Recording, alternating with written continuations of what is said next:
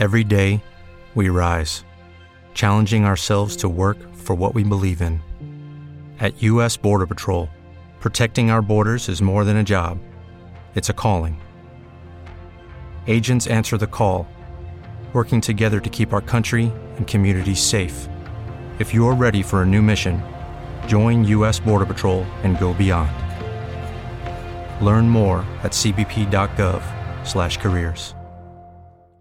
With the Lucky Land slots, you can get lucky just about anywhere. This is your captain speaking. Uh, we've got clear runway and the weather's fine, but we're just going to circle up here a while and uh, get lucky. No, no, nothing like that. It's just these cash prizes add up quick. So I suggest you sit back, keep your tray table upright, and start getting lucky. Play for free at LuckyLandSlots.com. Are you feeling lucky? No purchase necessary. Void where prohibited by law. 18 plus terms and conditions apply. See website for details.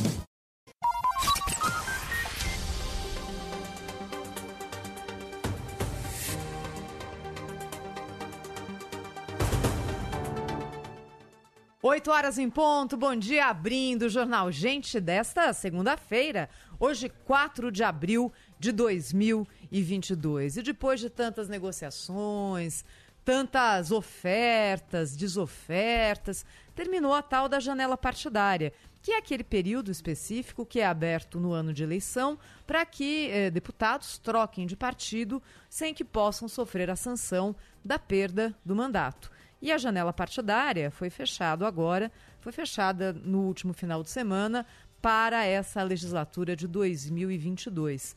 É, qual é a relevância dessa janela partidária, o que de fato ela indica? Não é? Ela indica primeiro uma tendência daqueles partidos que têm mais peso, que conseguem atrair mais deputados, mais apoiadores. Agora, ela não serve para o que de fato interessa aos partidos e aos políticos nesse momento, que é a divisão do fundo eleitoral. O fundo eleitoral é calculado pelas bancadas que saem da eleição, ou seja, o fundo atual, aquela aquela cota, aquele quinhão, aquela parcela, aquela fatia gorda dos 5 bi que vai caber a cada partido, ela foi definida lá atrás na eleição de 2018 e essa proporção é mantida. Também é mantida a divisão do tempo de rádio e TV. Essa, a mudança que ocorrer a partir de agora, com essa nova configuração e a influência que possa, isso possa vir a ter na eleição de 2022, vai se refletir lá na próxima eleição. Aí sim, esses novos critérios passam a fazer diferença. Mas, colocando aqui essa, fazendo esse, esse, esse adendo, esse aparte, e lembrando também que é, em muitos casos, a troca partidária se dá para atender a interesses locais, regionais, a, a coligação de cada partido. Coligação é uma palavra que a gente não pode usar mais, né? Porque não existe, é federação. Mas, enfim, os apoios estaduais de cada partido fazem com que as decisões dos parlamentares levem isso também em conta. Mas, é, feito aqui esse, essa introdução, os números que nós fechamos a janela partidária de 2022. O PL, que já indicava que de fato seria o partido com maior crescimento, confirmou essa tendência e chega agora a 73 parlamentares. É a maior bancada do Brasil. Atraiu muitos deputados que se elegeram ali no entorno do presidente Jair Bolsonaro em 2018. Alguns tinham ficado no PSL, mas estavam claramente descontentes lá e aproveitaram a janela para migrar para a direção que seguiu o presidente da República. União Brasil, que é a fusão do Democratas com o PSL, foi o partido que mais perdeu deputados. Juntamos dois partidos e deu quase um só, porque foi esse o tamanho, no fim das contas, do União Brasil. 47 é a quarta bancada. Quando foi anunciada a união entre PSL e Democratas, pelos presidentes Luciano Bivar e ACM Neto, ambos sugeriram que tinham a expectativa de criar o maior partido da Câmara dos Deputados. Ficaram bem longe disso. Agora sabiam que iam perder muita gente, principalmente porque o presidente Jair Bolsonaro já sinalizava a migração para um partido grande e é natural que esses deputados mais ligados a ele migrassem para lá. O número de trocas foi 8% maior do que na janela partidária de 2018, quando 116 deputados mudaram de partido. Dessa vez aqui, 125, praticamente um quarto dos Deputados mudando de partido na janela partidária. O, na, na, na contabilidade geral, primeiro lugar, o PL, com 73 deputados. O PT segue em segundo, com 56. O PP, do ministro Ciro Nogueira, tem 50 deputados. Em quarto, União Brasil. Quinto, Republicanos. Janela partidária que não vale para senadores que podem mudar de partido a qualquer momento. É interessante também a gente ver aqui que Republicanos, PP e PL, partidos gigantes, os três estão ali entre os cinco maiores da Câmara dos Deputados, são todos os partidos do chamado Centrão. E olha, eles reúnem deputados que foram lá eleitos pelos eleitores dos seus estados, que conseguiram voto legitimamente levados à Câmara dos Deputados. E essa ojeriza ao centrão, essa coisa. Ah! Gente, vamos combinar, isso é quase coisa de jornalista, não é? Porque quando a gente olha o perfil da Câmara Federal, ela é uma Câmara, sim, mais conservadora do que liberal, digamos, ou mais à direita do que à esquerda. E esses partidos que já saíram maiores de 2018, agora na janela partidária, se fortalecem cada vez mais. A próxima data, é importante, terminada a janela partidária, é a data para a confecção e a oficialização das federações partidárias, e é nesse sentido que os partidos se movimentam a partir de agora. Cláudio Humberto, direto de Brasília, está chegando com o destaque dele aqui no Jornal Gente da Rádio Bandeirantes, 8 horas, 5 minutinhos, Cláudio. Bom dia. Bom dia, Thaís Freitas. Bom dia, Pedro Campos. Bom dia, Bom Brasil. Dia. Olha, a, o que eu trago aqui é uma reflexão, uma breve reflexão com, com alguns exemplos né, de como ah, no Brasil a política virou negócio para profissionais. Né? Os, aqueles amadores, aqueles que entram na política sempre é, fazem isso pisando em ovos, né? sempre medindo palavras, medindo gestos, etc. E nunca são suficientes. Né? Nunca são suficientes, eles sempre é, têm grande chance de se dar, se dar mal nas iniciativas, sejam por palavras, sejam por gestos. Foi o caso, por exemplo, do ex-juiz Sérgio Moro.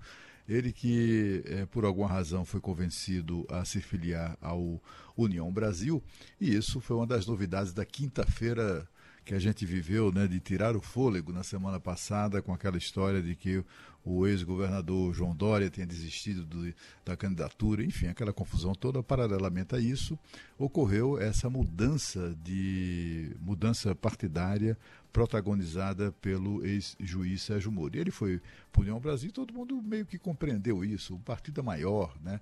O partido é, tem, oferece a ele melhores condições, capilaridade maior em todo o país, para, oferece essas condições para um candidato, um pré-candidato a presidente da República. Tem muito dinheiro do, do fundo eleitoral para gastar, tem espaço imenso né, na, nas redes, é, na propaganda eleitoral gratuita e tudo fez, fez sentido.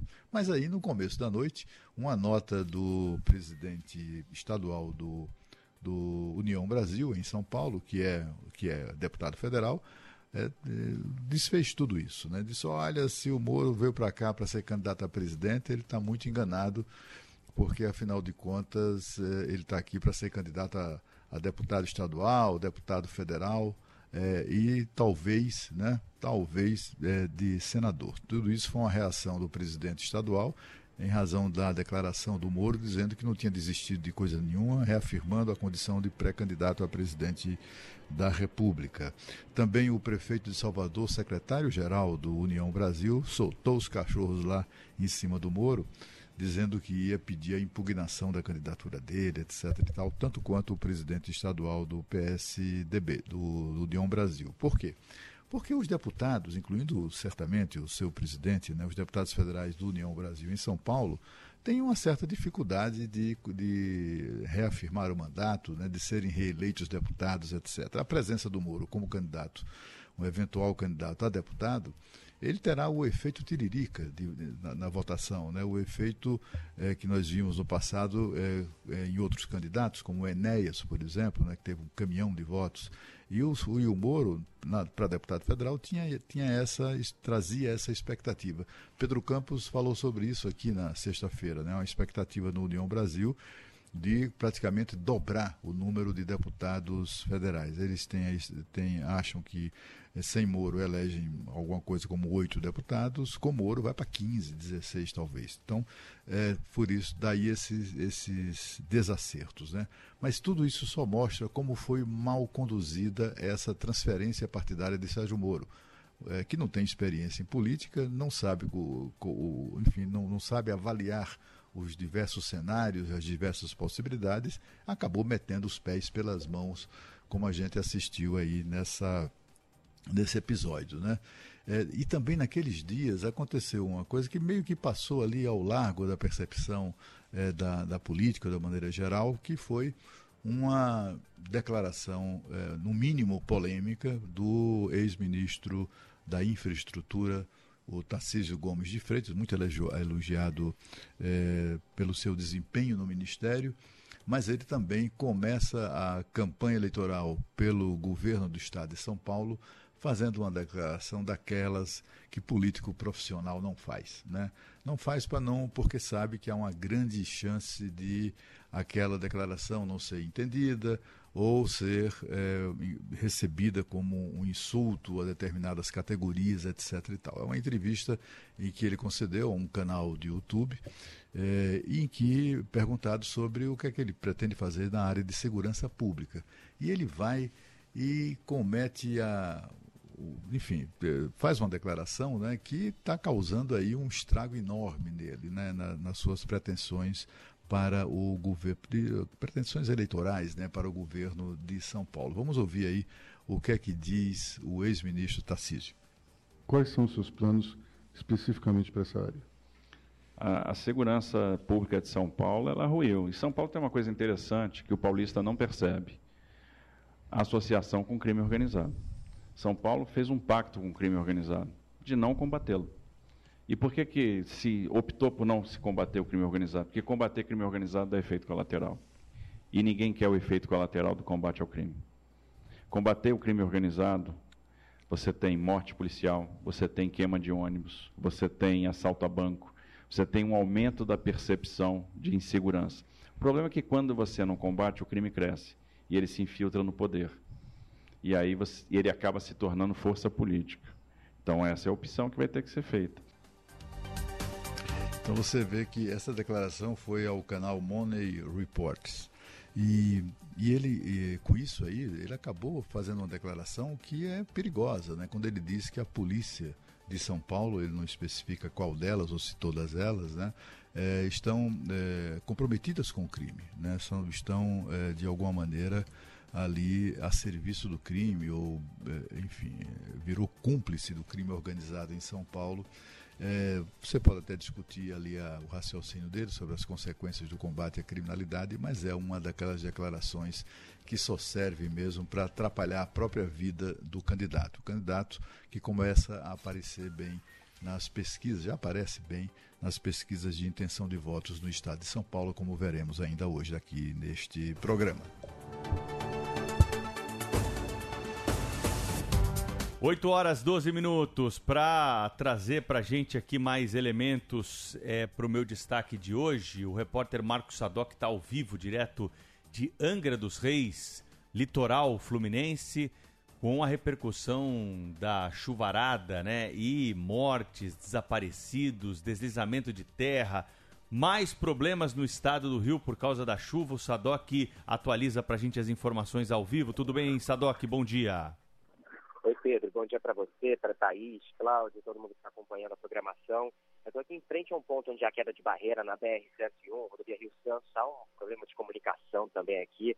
E aí a gente fica nesses pontos para conseguir falar com vocês. Mas as buscas acontecem no bairro Suaba. Então vamos atualizar os números então, Pedro. São 18 mortos até agora estado do Rio de Janeiro. São 10 aqui em Angra. Ainda um desaparecido, muitos da mesma família. 7, naquela tragédia de Paraty, para quem não conhece aqui região, Paraty, no Grande Angra dos Reis, são locais próximos aqui. Então, sete da mesma família, uma mãe, Pedro, com seis filhos, foi vítima dessa chuva, além de um outro filho, o único sobrevivente dessa tragédia em Paraty, que está internado em estado gravíssimo. Teve que ser transferido aqui da região litoral sul fluminense, Costa Verde, Duque de Caxias, na Baixada, no hospital especializado em politraumatismo. Também há uma grande torcida aí para a recuperação dele. É o único sobrevivente, além de um morto em Mesquita, que fica na Baixada, que também choveu bastante entre sexta e sábado na região metropolitana do Rio. A situação aqui é essa. A Rio Santos tem muitos pontos de bloqueio parcial ou também total. É uma situação difícil, complicada para chegar aqui. Muitos têm que dar a volta por Barra Mansa. Ao longo do dia de ontem, cheguei aqui sábado à noite, por volta das 7 horas. Muita chuva, não parava de chover, o solo já está encharcado. É um local paradisíaco, como vocês sabem, mas muitas praias estão tomadas por lama e também barro, cenários que a gente nem está reconhecendo. E outro ponto importante, ontem houve um pedido para as usinas nucleares Angra 1 e 2, para que elas fossem desligadas momentaneamente por 48 horas, porque há um risco de evacuação problemático, porque como a usina nuclear, tem todo um programa, né, Pedro? Tem que sair, evacuar pelas estradas, há treinamento para isso, mas como as estradas estão com bloqueios, a prefeitura achou pertinente fazer esse pedido, mas não foi o que entendeu a União, nem a Eletronuclear, então a usina segue em pleno funcionamento. Há quatro desaparecidos também em Ilha Grande, é o que a gente vai seguir acompanhando, atualizando aqui na programação. Volto com vocês. Every day, we rise, challenging ourselves to work for what we believe in. At U.S. Border Patrol, protecting our borders is more than a job, it's a calling. Agents answer the call, working together to keep our country and communities safe. If you're ready for a new mission, join U.S. Border Patrol and go beyond. Learn more at cbp.gov/careers. Sadoc, tem estrada interditada aí na região ainda? BR-101, que é o trecho da rodovia Rio Santos, entre Mangaratiba e Ubatuba, há pontos de interdição que estão sendo, há necessidade de tirar correndo, mas Pedro, não para de cair, né? O solo está bastante encharcado. Hoje é o primeiro dia que eu vejo de fato com sol aqui na região, então ainda há alguns pontos. A ouvinte que vai passar pelo Rio de Janeiro tem que priorizar o caminho de Barra Mansa. Obrigado aí pro Marcos Sadoc, repórter do Grupo Bandeirantes de Comunicação, deslocado para essa cobertura nessa faixa do litoral do Rio, depois de 233 mortes registradas na região serrana, em Petrópolis, por conta da chuva do começo do ano. Mais uma situação trágica vivida no estado do Rio de Janeiro por causa da chuva, por causa da forte chuva que leva tudo que vem pela frente principalmente nessa área de encostas, tanto na região serrana quanto na região agora do litoral lá de Paraty e Angra dos Reis. Nós não podemos nos conformar com essas mortes, né? São 18 mortes, sete pessoas aí que estão desaparecidas. Esses números a gente sabe, eles começam assim, depois eles vão crescendo, depois nós é, vamos acompanhando a angústia das famílias por sobreviventes, pessoas que podem estar soterradas. Já pararam para pensar nisso? Gente que morava lá numa área de risco, que não recebeu orientação, ou até sabia, mas não tinha para onde ir. E depois de uma chuva forte como essa, teve a casa varrida. Essa família é, que morreu aí, o Sadoc contou para a gente em detalhes. Eu nem vou repetir para não causar e não, não acharem que eu estou fazendo aqui sensacionalismo, mas é um símbolo né, da importância que nós precisamos dar para esse assunto. Nós estamos realmente sensibilizados com esses números desde o começo do ano de mortos no Rio de Janeiro por causa da chuva? Eu repito aqui o que eu disse na época de Petrópolis. Gente, não foi um tsunami, não foi um terremoto. Choveu bastante, é verdade, muito mais do que era esperado. Mas cadê a, a prevenção necessária para esse tipo de situação? Nós estamos fazendo alguma coisa para prevenir novas Petrópolis, novas tragédias em Angra dos Reis e, e em Paraty? Ou estamos apenas bloqueando a estrada até a liberação da estrada e depois vida que segue, enterrar os corpos e esperar a próxima chuva e torcer para que ela não seja tão forte? Quando tem um acidente, às vezes no exterior, um atentado terrorista, por menor que seja, com alguns poucos feridos, a gente costuma fazer um carnaval danado, né? A imprensa vai, para o que está falando, traz a notícia como se fosse. Tudo bem, tem a sua relevância, atos terroristas precisam ser recriminados, mas nós estamos dando a, a devida atenção para o que está acontecendo aqui no nosso quintal, para aquilo que realmente precisa ser debatido. Alguém perguntou no fim de semana para os pré-candidatos à presidência da República o que, que eles, qual é o plano deles para resolver esse problema? De quem mora nas encostas, de obras que ficam aí paradas pelo caminho, que não são terminadas porque não dão votos. Mas numa hora como essa, não adianta vir falar, ah, gastei tudo que eu tinha programado é, para tentar impedir desastres das chuvas, enchentes e tudo que vem com, com a força da natureza nesses momentos. Esse discurso não, não sensibiliza mais. É preciso fazer mais do que isso. É preciso realmente empenhar ações e às vezes não precisa gastar muito para isso, para que você tire essas pessoas da zona de risco, para que você construa é, obras de infraestrutura que possam desviar cursos de rios que transbordam, construir piscinão. Os exemplos vêm da engenharia, vêm desses especialistas, eles não vêm da cabeça dos políticos. Agora, o poder de decisão é político. O poder de se sensibilizar com uma notícia como essa no começo de uma semana, depois que no mês passado a gente ainda estava contando mortos da chuva de fevereiro, bem próximo dali na região de Petrópolis, é o mínimo que se espera do governante desse país e principalmente nesse caso do estado do Rio de Janeiro.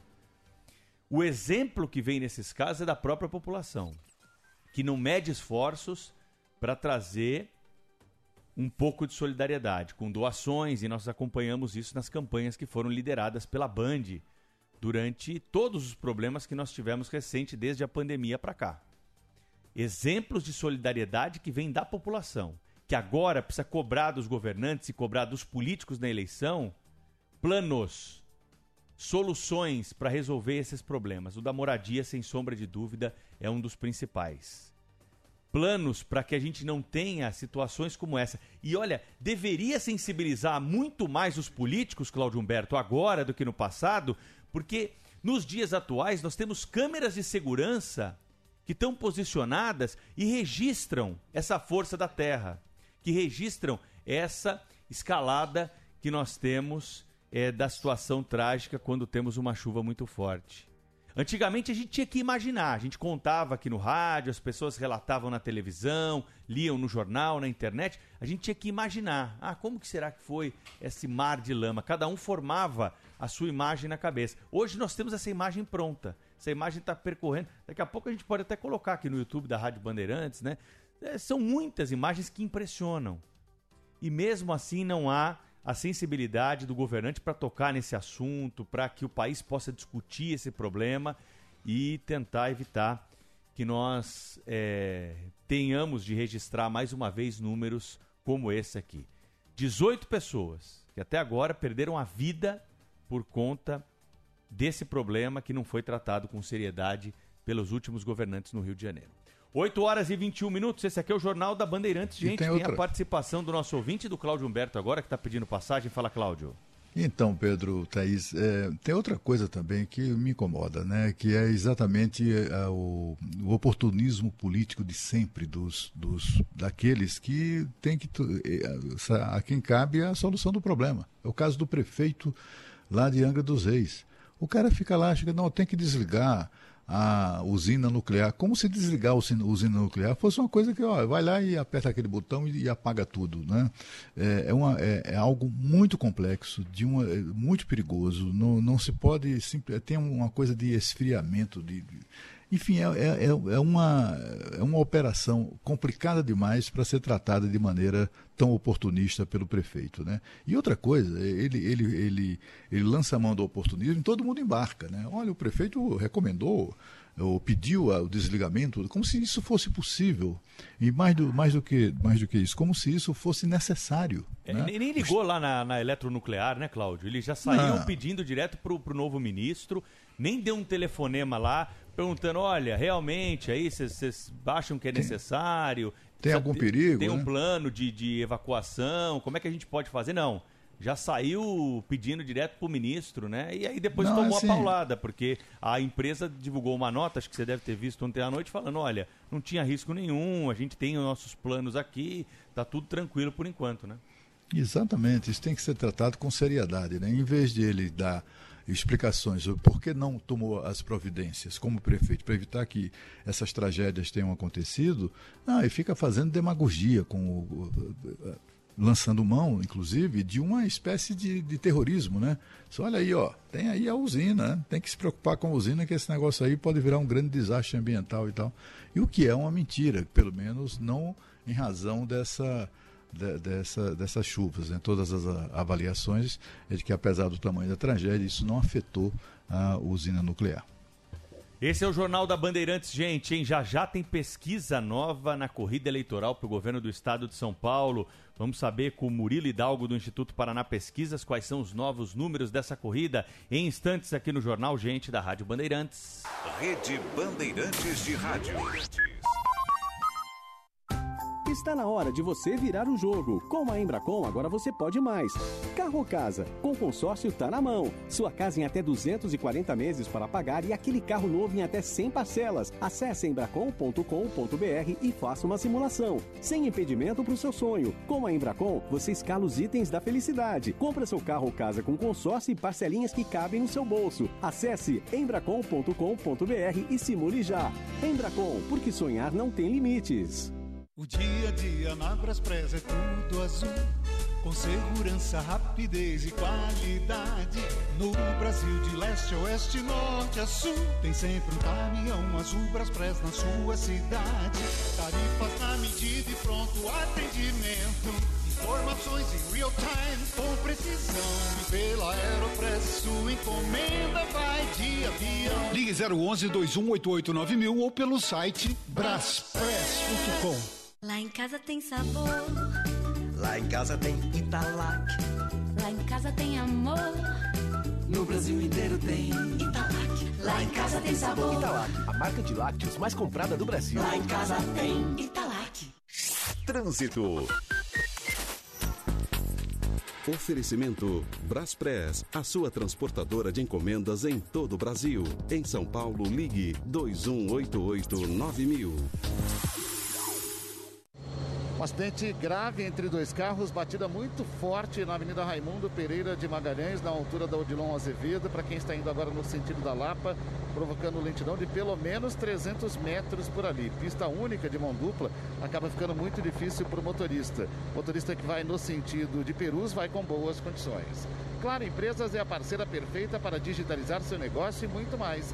Saiba mais em claroempresas.com.br ou ligue para 0800 720 1234.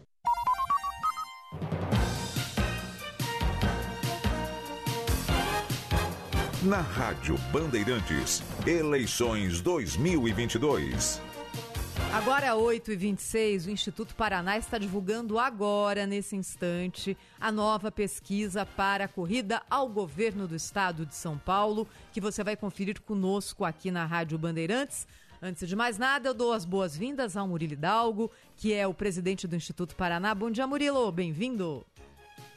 Bom dia, Thaís. Bom dia aos demais participantes é, e aos ouvintes da Rádio Bandeirantes. Vou começar aqui, Murilo, para a gente é, ter a nossa, o nosso ponto de partida na conversa com você, colocando para o ouvinte da Rádio Bandeirantes os resultados dos cenários traçados pelo Instituto Paraná para a corrida ao governo do estado de São Paulo. Lembrando aos nossos eleitores que nós falamos até agora em pré-candidaturas. O registro da candidatura é mais para o meio do ano, mas há muitos candidatos que já sinalizam com a sua intenção de concorrer aos cargos. Cenário 1, na corrida ao governo do estado de São Paulo, segundo o Paraná Pesquisas. Aqui com os seguintes candidatos: Fernando Haddad, Márcio França, Tarcísio de Freitas, Renata Abreu, Rodrigo Garcia, Vinícius Poit, Felício e Abram Weintraub. Esse aqui é o quadro mais completo.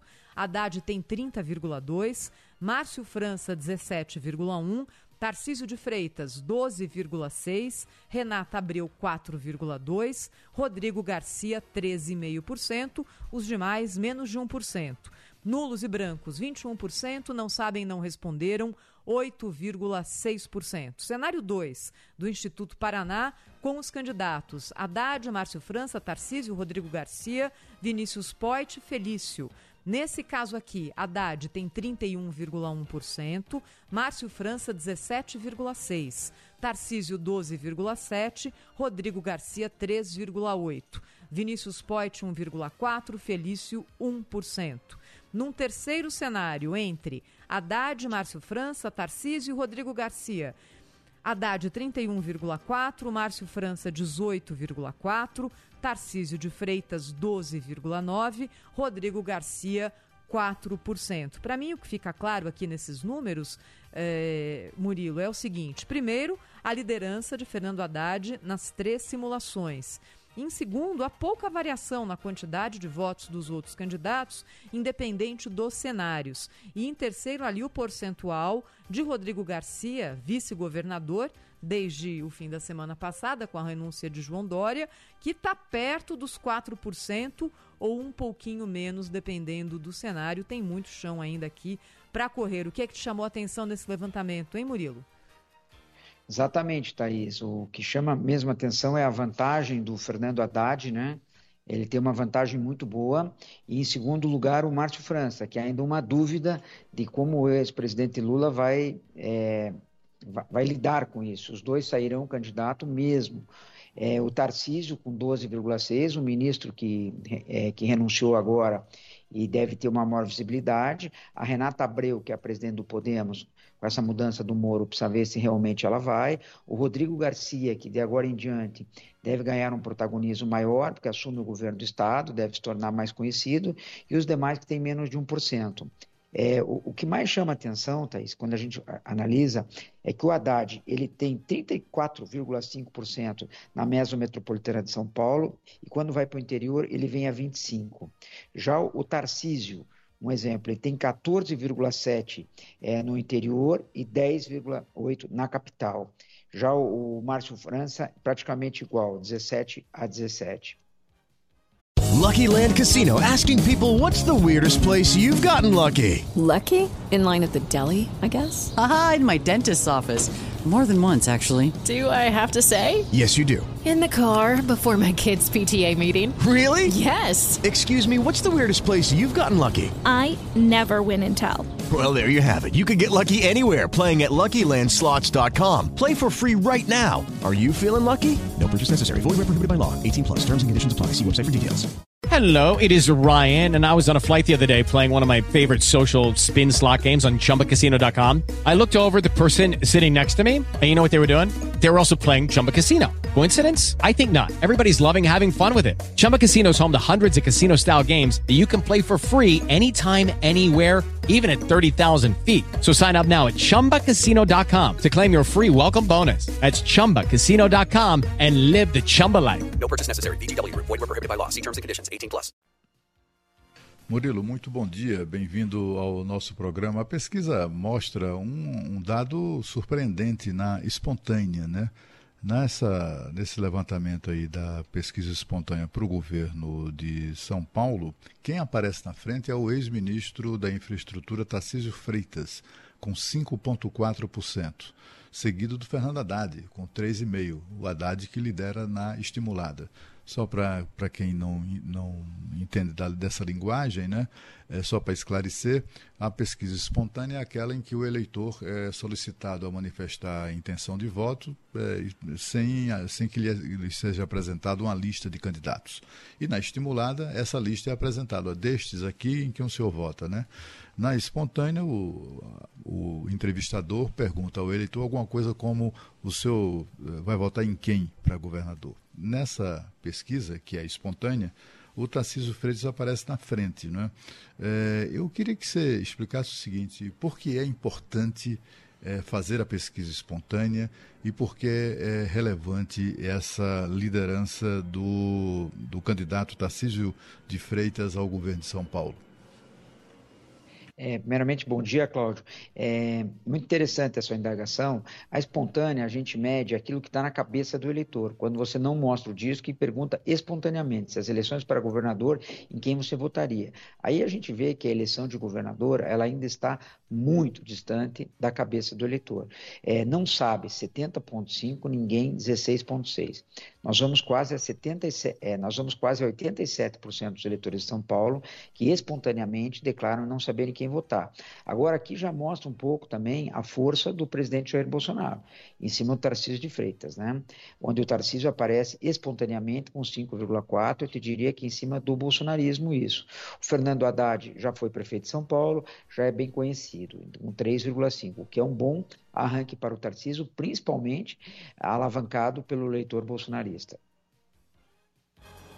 Estamos conversando com o Murilo Hidalgo, diretor-presidente do Instituto Paraná Pesquisa. Saiu agora há pouco uma pesquisa de intenção de voto para São Paulo e o Murilo está detalhando para nós aqui essa pesquisa, esse levantamento já destrinchado aqui pela Thaís. Murilo, nesse momento, o que a gente mais ouve aí de, de marqueteiros, né, aqueles especialistas aí nesses números, pessoal que está envolvido diretamente com a eleição, é o seguinte: o importante é saber o índice de conhecimento e o índice de rejeição. É o que mais vale. A pesquisa, claro, retrata é a fotografia do momento, a expressão mais usada por todos os políticos. Mas a rejeição e o conhecimento eles são importantes para balizar as estratégias que serão dadas. O que, que você pode contar para a gente sobre conhecimento, rejeição? O que, que você conseguiu apurar aí nesse levantamento que você está divulgando hoje aqui em primeira mão no jornal Gente da Rádio Bandeirantes? É, bom dia também, Pedro. É, o Fernando Haddad, é, quando a gente pergunta, com certeza poderia votar nele, é, poderá vir a votar nele ou não votaria de jeito nenhum, não conhece suficientemente para opinar, ele tem 47,7 que diz que não votaria nele de jeito nenhum e 4,3 que não conhece suficientemente para opinar. Já o Tarcísio, ele tem 37,7 de que não votaria nele de jeito nenhum para governador e 31% que diz que não o conhecia suficientemente para opinar. Isso mostra o quê? Que ele tem um potencial de crescimento muito alto, tanto para voto quanto para rejeição. Márcio França, é, 47,9 diz que não votaria nele de jeito nenhum, muito parecido com Haddad. Com não conhece gente para opinar, 7,7. Já Rodrigo Garcia, que virou governador agora, né? 46,6 não votaria de jeito nenhum e 33,6 diz que não o conhece suficiente para opinar, o que mostra que o Rodrigo Garcia também tem um potencial muito grande de crescimento, como pode crescer também a rejeição. Aí vai depender da campanha. Murilo Hidalgo, estou tentando aqui é, entender qual é hoje o vento que sopra no estado de São Paulo e você pode nos ajudar. O estado de São Paulo é, tem, historicamente, colocado no Palácio dos Bandeirantes é, políticos com um perfil moderado ou moderado um pouquinho mais à direita. O MDB, a época PMDB, teve representantes no Palácio dos Bandeirantes de 83 a 95. Em 95, Mário Covas tinha migrado para o PSDB e desde então o partido governa o Estado. Estou vendo aqui na pesquisa que dois candidatos mais à esquerda lideram os dois cenários. Fernando Haddad, os três cenários, Fernando Haddad e Márcio França o que de alguma forma não casa com o que a gente viu nas últimas eleições, com governadores mais ligados ali ao centro político. Como é que você lê isso, hein, Murilo? Olha, Thaís, tem um pouco de recall aqui, sem dúvida. O Fernando Haddad, que foi candidato a presidente na passada, já foi prefeito de São Paulo, é bem conhecido, como a própria pesquisa mostra, como o Márcio França, que já foi governador e quase ganhou as últimas eleições para governador. Então, isso tem um recall. Eu não tenho dúvida que tanto Tarcísio quanto Rodrigo são os candidatos que devem crescer é, nas próximas pesquisas, inclusive por terem um grau de conhecimento é, mais baixo por parte do eleitor.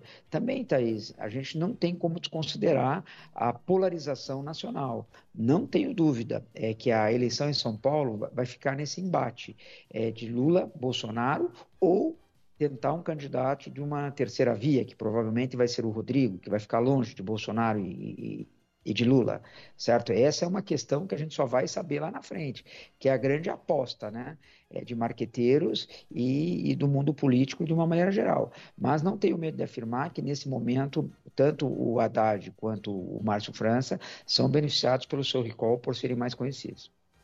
Vamos falar um pouquinho, Cláudio Humberto, aqui sobre o Senado também, né? Tem eleição importante para o Senado, uma vaga só de senador aí nessa eleição que vai acontecer no dia 2 de outubro. O Instituto Paraná Pesquisas apurou que José Luiz da Atena tem 32% da preferência dos entrevistados para essa vaga, Márcio França 15%, Janaína Pascoal 11%, Paulo Scaff 10%, Ricardo Melão 1%, e N Cuquier 0,4%. Esse é o primeiro cenário. Nesse cenário, não sabe ou não respondeu 8%. Nenhum, branco ou nulo, 20%.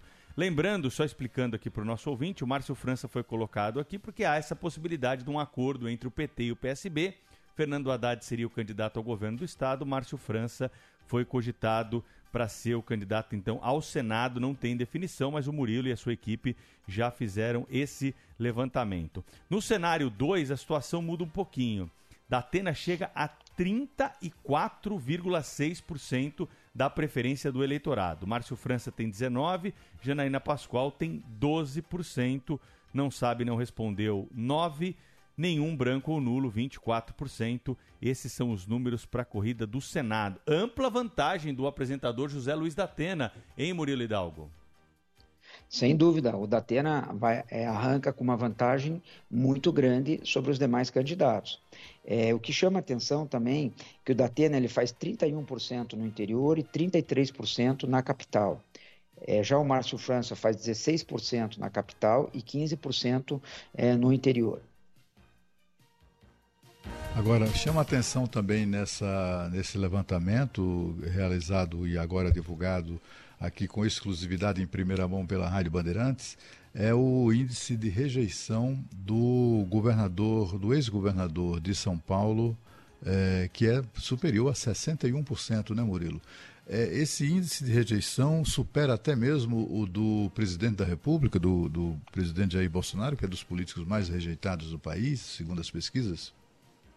Exatamente, Cláudio. A gente divulgou no sábado a pesquisa de, de, é, para presidente, a popularidade do presidente Jair Bolsonaro. O presidente Jair Bolsonaro tinha 40% de aprovação, 55,1% de desaprovação. Já o governador tem 32,6% de aprovação e 61,6% de desaprovação. O Murilo, mais alguma coisa a ser destacada? No fim de semana, né, para quem não, não, ouviu o Jornal da Bandeirantes, gente, no sábado nós tivemos a divulgação da pesquisa da corrida para a presidência da República em São Paulo, com eleitores, claro, aqui do estado, e o Murilo participou conosco aí, deu a sua impressão. Murilo, o que, que você resume da pesquisa do cenário nacional, que já tinha sido divulgada no sábado, para quem não acompanhou o programa aqui no fim de semana? É, mostra um equilíbrio né, entre o, entre o ex-presidente Lula e o presidente Jair Bolsonaro, com uma pequena vantagem para o presidente Lula.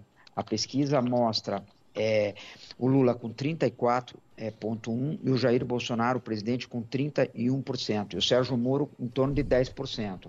O que chama atenção é, nas próximas pesquisas, vocês vão poder observar, é, se os institutos, se nós tirarmos o Sérgio Moro da disputa, como o Moro tem um desempenho maior na região sul e sudeste, onde o Bolsonaro vai melhor, então a tendência das próximas pesquisas sem o Moro é que a diferença entre Lula e Bolsonaro deve diminuir. Isso sem o Sérgio Moro. Com o Sérgio Moro, é, o quadro está estável, o quadro permanece estável. Agora precisa ver, tirando o Sérgio Moro das pesquisas, se isso que eu falei vai concretizar. Murilo Hidalgo, bom, a, o microfone da Rádio Bandeirantes está aberto para divulgação desses levantamentos para os nossos comentários aqui. Os ouvintes, claro, gostam muito de acompanhar a política, né? E aqui, Murilo, você sabe que tendo pesquisa nova é só chamar, mandar que você já vem participar conosco aqui. Combinado ou não? Combinado. Um bom dia a todos e, uma, e um abraço aos ouvintes da Rádio Bandeirantes. Tá aí o Murilo Hidalgo, diretor-presidente do Instituto Paraná Pesquisa. Muita água vai passar por baixo dessas pontes, hein, Claudio Humberto? Você já viu muita eleição na sua vida? É apenas o, o início dos movimentos. Agora, com uma definição partidária, pelo menos, ninguém mais pode mudar de partido até a eleição. Então já temos aí como mexer essas peças, mas no mesmo tabuleiro. Não dá para você ficar movimentando muito mais e colocando mais possibilidades. O caminho vai afunilando até outubro. É assim, né, Cláudio? É, sempre assim, né? Me chamou muita atenção no, nesse levantamento é, do Paraná Pesquisa, sobre o qual Murilo Hidalgo, é, Hidalgo nos, nos traz esclarecimentos importantes, é o desempenho do atual governador de São Paulo, Rodrigo Garcia, né, como já foi tratado aqui. Né? No, no cenário de pesquisa estimulada, quando a pessoa recebe um cartão, um disco, né, assim, em forma de disco, com os nomes de todos os candidatos, sem nenhuma ordem, né? É, nessa pesquisa, ele aparece no cenário mais mais relevante, né, mais, mais, mais factível, né, acho que é aquilo que vai acontecer, tá, aparece com 3,5% das, das intenções de voto. É um desempenho bastante modesto, né? Se você considerar, por exemplo, que o principal adversário, que é Haddad, está com 31%. É muito, muito, muito distante. Ele está muito distante, inclusive, do terceiro colocado, que é o Tarcísio Gomes de Freitas, que tem é, 12,6%. Na pesquisa espontânea, o desempenho do Rodrigo Garcia é de 0,3%. Ele está em sexto lugar, atrás do Boulos, que não é candidato, atrás do Dória, que também não é candidato. Isso aí são referências espontâneas, né?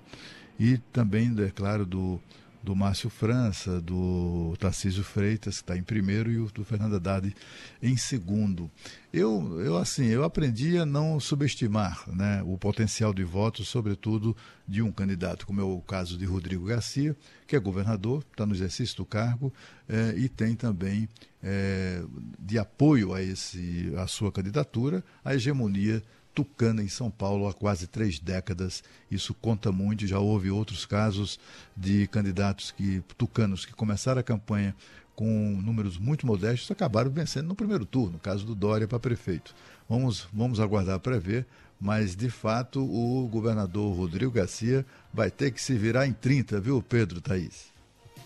Até porque, Cláudio, é, o PSDB venceu sete eleições seguidas para o governo de São Paulo. Isso mostra que o partido tem potencial, tem muitas prefeituras no interior, mas que se não conseguir colocar agora Rodrigo Garcia como governador, vai ser o fim de uma era.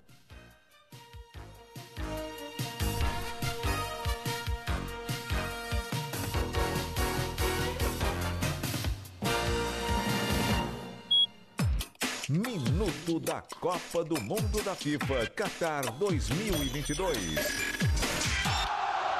Oferecimento Sorridentes. Implante dentário é na Sorridentes. Sorriso de primeira e de verdade. Agende uma avaliação. Água Esferrier. Sua sede pede água. Sua saúde pede Esferrier. Alcalina, pH10 e Vanádio. E Euro 17 Crédito. O seu correspondente bancário. euro17.com.br.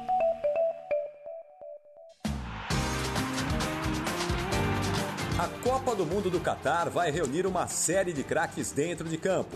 Nomes como Lionel Messi, Cristiano Ronaldo, Neymar e Mbappé estão garantidos.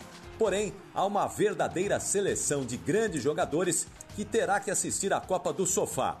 E o jornal francês L'Equipe reuniu esse time e colocou no gol o italiano Donnarumma, na lateral direita o colombiano Quadrado, na zaga, o italiano Chiellini e o jogador Alaba. Fechando a defesa, o argelino Ben Sebaini. No meio de campo, Jorginho e Verratti pela Itália, Salah no Egito e Mahrez da Argélia. E os atacantes Ibrahimovic da Suécia e Haaland da Noruega. Esse time bem que poderia estar em campo, mas infelizmente irá desfalcar a Copa do Catar. Rede Bandeirantes de Rádio. Informação e o debate na mesa. No Jornal Gente, da Bandeirantes. Atenção, a dengue é uma doença grave e pode até matar. Por isso, se você apresentar sintomas como dor de cabeça forte, febre alta, dores no corpo, principalmente em articulações como joelho, braços e pescoço, e manchas vermelhas espalhadas na pele, procure imediatamente a UBS mais próxima. Lembre-se, não tome nenhum medicamento sem orientação médica. Também é muito importante redobrar os cuidados para não acumular água parada. Tampe caixas d'água, elimine o pratinho de vasos, não deixe garrafas vazias e pneus velhos expostos à chuva. E não se esqueça, mantenha os cuidados de prevenção à Covid-19. O uso de máscaras em equipamentos de saúde, transporte público e terminais permanece obrigatório. Baixe o aplicativo e-Saúde SP e tenha acesso a todas as informações sobre o combate ao novo coronavírus e sobre a vacinação na cidade de São Paulo. No aplicativo você também garante o seu passaporte da vacina. Este é um boletim de utilidade pública da Prefeitura de São Paulo. Trânsito. Oferecimento Braspress, a sua transportadora de encomendas em todo o Brasil. Em São Paulo, ligue 2188-9000. Avenida General Edgar Facó, na saída da região de Pirituba para a Ponte do Piqueri, tem trânsito bem lento a partir da Paula Ferreira. O trecho não é tão longo.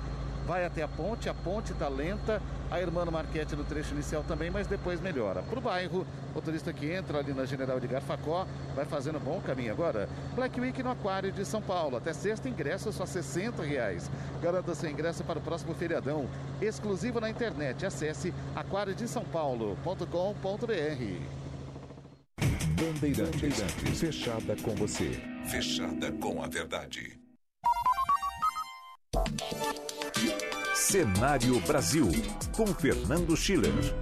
Fernando Schiller falando hoje aqui na Rádio Bandeirantes sobre a situação do ex-juiz Sérgio Moro, agora no União Brasil, mas com o tapete vermelho sendo colocado para ele só por parte do partido. A outra parte está puxando o tapete, né, Schiller? Bom dia.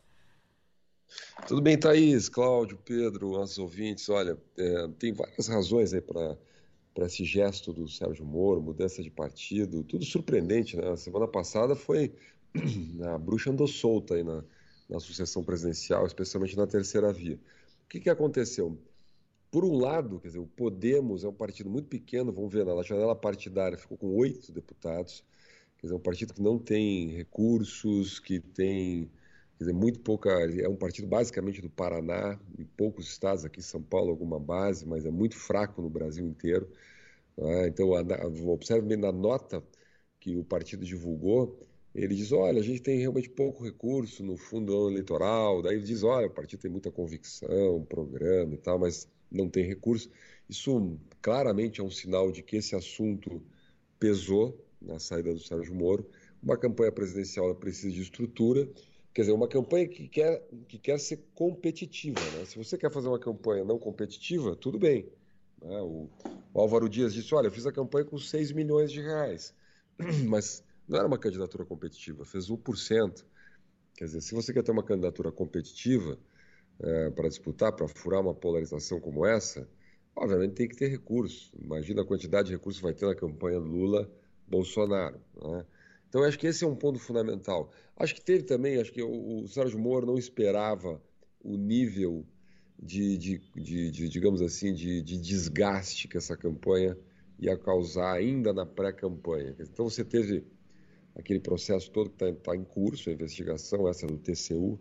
Eu acho que isso machucou muito o Sérgio Moro, no sentido que ele, não, imagino, não esperava que a sua atividade profissional fora do país, toda ser questionada, Aí tem investigação sobre conflitos de interesse, sobre suas decisões na época da Lava Jato, se elas de alguma maneira afetaram as empresas, se elas favoreceram ou não empresas americanas, enfim.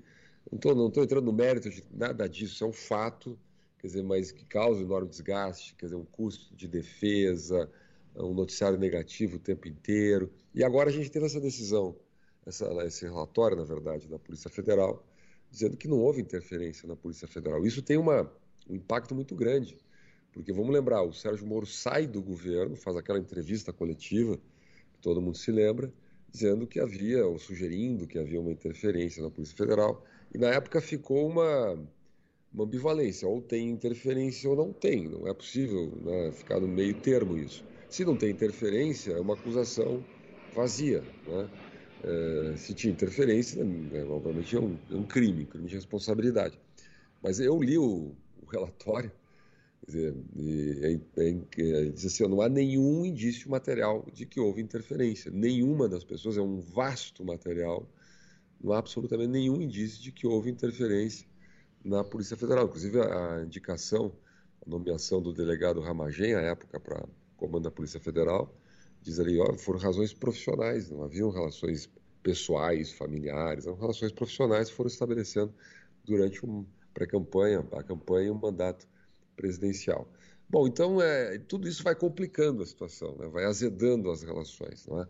Além do que é o fato óbvio de que o Podemos nem conseguiu gerar coalizão, então nessa terceira via fragmentada, o Podemos, até por ser um partido pequeno, com pouca capacidade de negociação, ele não ampliou a campanha, a candidatura para a candidatura do Sérgio Moro, né? e as pesquisas também não ajudam. Né? Nessa hora, todo mundo olha de pé. Eu estava escutando vocês aqui falando sobre São Paulo, as dificuldades do Rodrigo Garcia, etc. Todo mundo está olhando para a pesquisa, é óbvio, é evidente. Os partidos estão olhando para a pesquisa. Toda a confusão, meio tragicomédia do PSDB da semana passada, com o João Dória e Eduardo Leite, é por causa disso, por causa que o João Dória tem 2% nas pesquisas e tem essa rejeição gigantesca aí. Sérgio Moro, em que pese tenha lá os seus 7, 8%, dependendo da pesquisa, está estacionado, ele está desde, desde o pré-lançamento, a época do pré-lançamento ele chegou a bater 11% em algumas pesquisas, depois foi recuando, recuando, e ficou estacionado aí nos 7, 8%. Então tudo isso pesa. Agora, tem um outro lado disso que me parece interessante, que é uma movimentação que vem acontecendo nos partidos do chamado centro político. Né? E aí há uma ideia de que, bom, vamos dar tempo ao tempo, nós estamos ainda iníciozinho de abril, vamos começar, vamos, vamos analisar esse, esse quadro um pouquinho melhor daqui a dois meses para ver como é que fica, como as abóboras né, vão se ajeitando na, na, na carroça porque daqui a pouco pode surgir uma, uma candidatura unificada à terceira via. Essa hipótese não, não é descartada, não está descartada. Né? E aí, União Brasil, né, se este quadro acontece, se a candidatura João Dória realmente não se viabiliza, se o imbróglio dentro do PSDB complica, o Eduardo Leite não consegue fazer esse movimento muito difícil, né?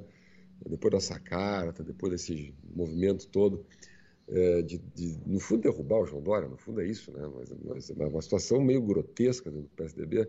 Então, vou dizer, se o PSDB ficar fora do jogo, a mim parece que o MDB, a candidatura Simone Tebet, que é muito mais uma candidatura para marcar uma posição, para compor uma chapa do que realmente bancar uma candidatura presidencial, eventualmente o Sérgio Moro pode voltar a a voltar ao centro do jogo, acabar se tornando, saindo um pouco do cenário, saindo um pouco do pode se tornar uma alternativa. Deixa eu te interromper, até porque picotou um minutinho aqui a tua linha, a gente vai, enquanto a gente restabelece a conexão com o Schiller, eu vou colocar um trechinho aqui do que disse a Simone Tebet em entrevista ao Canal Livre, programa de referência de entrevistas da televisão brasileira, que vai ao ar todo domingo, na madrugada de domingo para segunda-feira, na tela da Band e aqui na Rádio Bandeirantes também.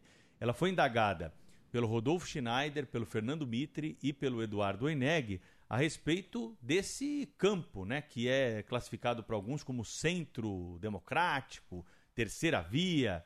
Quem vai ser o candidato? Ela disse que MDB, União Brasil e PSDB estarão juntos. O anúncio será feito nesse mês de abril pelos presidentes das siglas.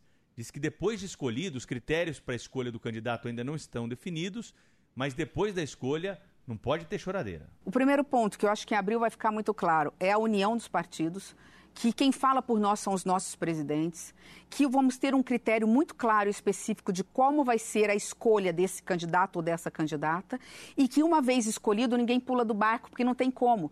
E não adianta eu ficar emburrada e dizer, ah, não, eu fui preterida, eu sou candidato de qualquer forma. Não sou, porque quem dá a candidatura para um candidato é a executiva do seu partido. E quem é o melhor nome, senadora? Eu sou o melhor nome do Centro Democrático, pelo fato de ser desconhecida, ter menor rejeição, ser a única mulher dentro do processo e não ter passado por esse processo fatricida do PSDB, que veio com toda a, a, a boa vontade das prévias e, e, tem todo o mérito por isso, mas o fato de não ter se saído bem dela saiu enfraquecido. Pois é, a gente. O, assim, há políticos que não conhecem a modéstia, né? E, eu, aliás, foi uma pergunta muito interessante do Eduardo Oineg, diz, ah, a senhora tem 1%. Lembrando assim, olha, é preciso baixar um pouco a bola e tal, né? Mas, de qualquer maneira, o que a gente, o que a gente espera, o Chile faz, faz bem em é, advertir para essa, para uma possibilidade de, de, de uma mexida aí na na, na, correlação de forças e até eventualmente nas pesquisas com a consolidação de uma, de uma candidatura de, de terceira via. Mas aí, se, aí é só você fazer um exercício de. Aí vai ser o quê? Vai ser o Dória e, o, e a Simone Tebet, um tem dois, outro tem um. É, vai ser o, a candidatura do, é, do Sérgio Moro pela União Brasil, a União Brasil também não quer, quer dizer, uma parte ali que não quer nem ouvir falar nessa história. Né? O que eles querem é o Sérgio Moro puxando votos para deputado federal. Enfim, é, é, eu tenho a impressão que essa questão aí da, da, da, da chamada terceira via já morreu e não sabe. Olha, só uma observação, assim, eu estou impressionado, não deveria, né? Mas fico impressionado com o peso do dinheiro nessa campanha. O fundão eleitoral, além de todos os problemas né, de de desigualdade na distribuição, dinheiro público e tal, ele está ele tá causando uma distorção dentro dos partidos. Os partidos não querem candidatura presidencial? Porque eles querem dinheiro para os deputados. E como que são os deputados, os candidatos a deputado, candidato nos estados, a governadora, a senadora, a Câmara Federal, as assembleias que comandam as, as elites regionais, eles não querem o, o ACM Neto. O ACM Neto quer, quer dinheiro para sua campanha na Bahia. Ele não quer drenar eh, dos 750 milhões do União Brasil, drenar dinheiro, drenar 100 milhões, 80 milhões para a campanha do Sérgio Moro à presidência da República. Até porque eles, os candidatos nos estados, eles querem liberdade para apoiar quem está melhor na polarização Lula-Bolsonaro no próprio estado, né? para ficar com um discurso dúbio. Quer dizer, imagina o seguinte, Sérgio Moro deve ter lá os seus 6, 7%, vamos lá, estou sendo otimista aqui na Bahia, dependendo do Instituto de Pesquisa, você tem o Lula com uma ampla vantagem, daí Bolsonaro com 20 e tantos por cento, por que, que ele vai carregar o Sérgio Moro pela Bahia? É um candidato favorito nas eleições ao governo do estado da Bahia. É? Tem, tem que ter. A diferença é ter um ou dois milhões para os seus deputados fazerem campanha. E os seus deputados fazerem campanha significa suporte para a candidatura a governadora, a senadora, ou seja, para a competitividade do partido no estado. Então tem isso também. Está todo mundo fugindo aí dos candidatos. É, a, a, aos presidenciáveis dentro dos partidos. O problema do Podemos foi muito parecido com esse. Já, já lá o dinheiro é muito menor, né? obviamente é, a disputa é muito maior. Por que, que o Sérgio Moro escolhe também a União Brasil? A União Brasil ficou com 47 deputados na jornada partidária. Então imagina o seguinte, tem 750 milhões e 47 deputados. Imagina a quantidade de dinheiro que vai ter para os candidatos, os, os favoritos aí, os candidatos preferenciais a deputado federal. Então, isso também está contando aí nesses cálculos todos. Fernando Schiller, analista político do jornal Gente da Rádio Bandeirantes, né? Vai ter muito trabalho também aí até outubro conosco aqui para analisar o cenário, trazer informação e contar para o nosso ouvinte explicar a notícia, né, com profundidade, como nós fazemos diariamente aqui no Jornal Gente. Schiller, um abraço para você, hein? Até a próxima semana. Ou melhor, até a próxima participação nesta semana. With the Lucky Land slots, you can get lucky just about anywhere. This is your captain speaking. Uh, we've got clear runway and the weather's fine, but we're just going to circle up here a while and uh, get lucky. No, no, nothing like that. It's just these cash prizes add up quick. So I suggest you sit back, keep your tray table upright, and start getting lucky. Play for free at LuckyLandSlots.com. Are you feeling lucky? No purchase necessary. Void where prohibited by law. 18 plus terms and conditions apply. See website for details. With Lucky Land slots, you can get lucky just about anywhere. Dearly beloved, we are gathered here today to. Has anyone seen the bride and groom? Sorry, sorry, we're here. We were getting lucky in the limo and we lost track of time. No, Lucky Land Casino, with cash prizes that add up quicker than a guest registry. In that case, I pronounce you lucky. Play for free at LuckyLandSlots.com. Daily bonuses are waiting. No purchase necessary. Void where prohibited by law. 18 plus. Terms and conditions apply. See website for details. Tá legal. Boa, boa semana. Grande abraço. Abraço. Rede Bandeirantes de Rádio.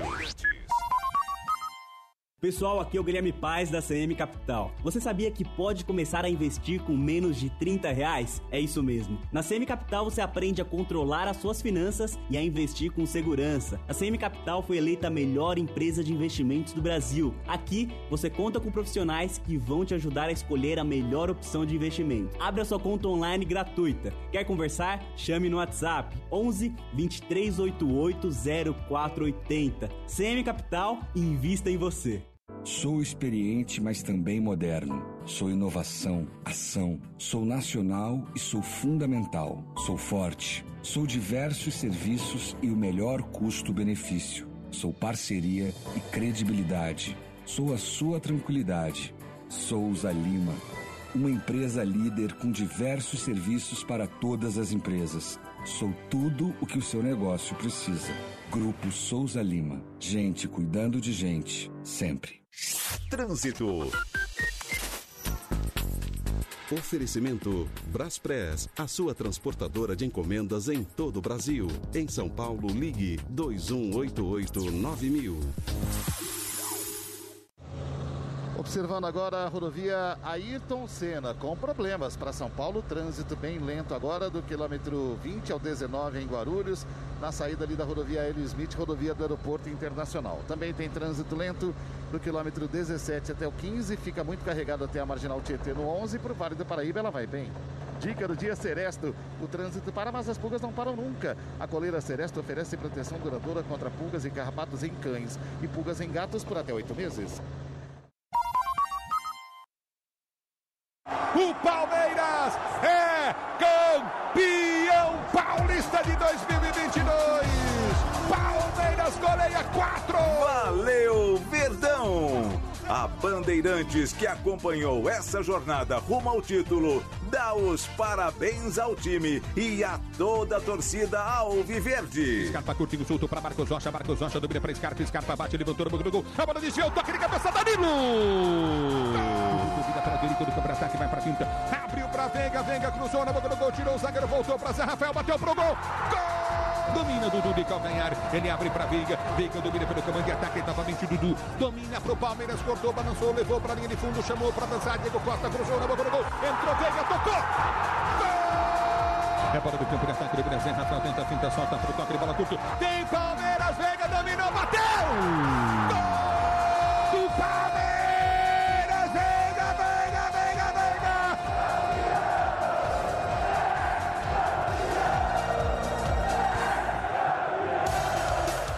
Campeonato Paulista terminou e o futebol 2022 está só começando. Tem a Copa do Brasil, a Libertadores e a Sul-Americana. Tem o Campeonato Brasileiro que começa dia 9. Aqui você sabe, a melhor cobertura e os melhores do rádio no ar. Ulisses Costa, Milton Neves, Elias Júnior, Neto, Alexandre Pretzel e Cláudio Zaidan. Rogério Assis, Pedro Martelli, Ricardo Capriotti, Fernando Fernandes. Aqui você tá bem e vai bem acompanhado. Futebol é com a Bandeirantes.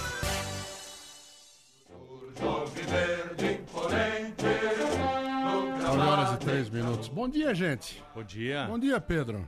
E aí? Bom dia, Thaís Freitas. Como é que tá? Hum. Feliz? O que mata é a rotina, né? Ai, Essa coisa massacrante de a vida Essa coisa vir e blasé. repetir, Você repetir, ficou nervoso repetir. ontem. Bateu no rádio. Vou dizer Tenho que foi certeza 4 a disso. 0 o jogo. 4 a 0 e aos 18 minutos já estava 1. Depois a perto de 30, agora não me lembro exatamente, porque você sabe, né? Finais se repetem e a gente acaba confundindo. Já estava 2. Então não, não houve assim grande desespero. É, Afinal de contas, é só a pré-temporada, né? É só o 25 título paulista. Não, devemos nos, não devemos nos iludir. Né? Que, que diga o Chelsea. Não né? devemos nos iludir. O que interessa é o que vai mais pra frente, coisa que também já se transforma numa rotina. Bom, quer falar de outra rotina? Vamos, vai. Ah, eu vou começar por futebol. Vocês viram e ouviram, ouvindo a Bandeirantes também, que Rodolfo Landim não será mais presidente do Conselho de Administração da Petrobras. No sábado, preocupadíssimo com o que aconteceu no jogo do Flamengo, ele mandou uma carta para o ministro de Minas e Energia, Bento de Albuquerque, dizendo: Olha, o Flamengo está me tomando muito tempo, está me dando muita dor de cabeça, então eu prefiro ficar com o Flamengo, onde eu só perco dinheiro, do que ir para o Conselho de Administração da Petrobras, onde eu ia ganhar uma bolada todo ano. Eu sou muito desprendido, né? Eu sou um sujeito entregue completamente ao futebol e ao Flamengo.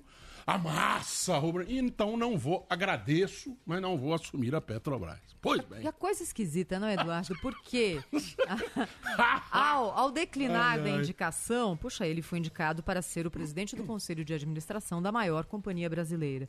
E na hora de dizer, olha, não, muito obrigado, ele fala isso se dirigindo ao caro sócio e torcedor rubro-negro.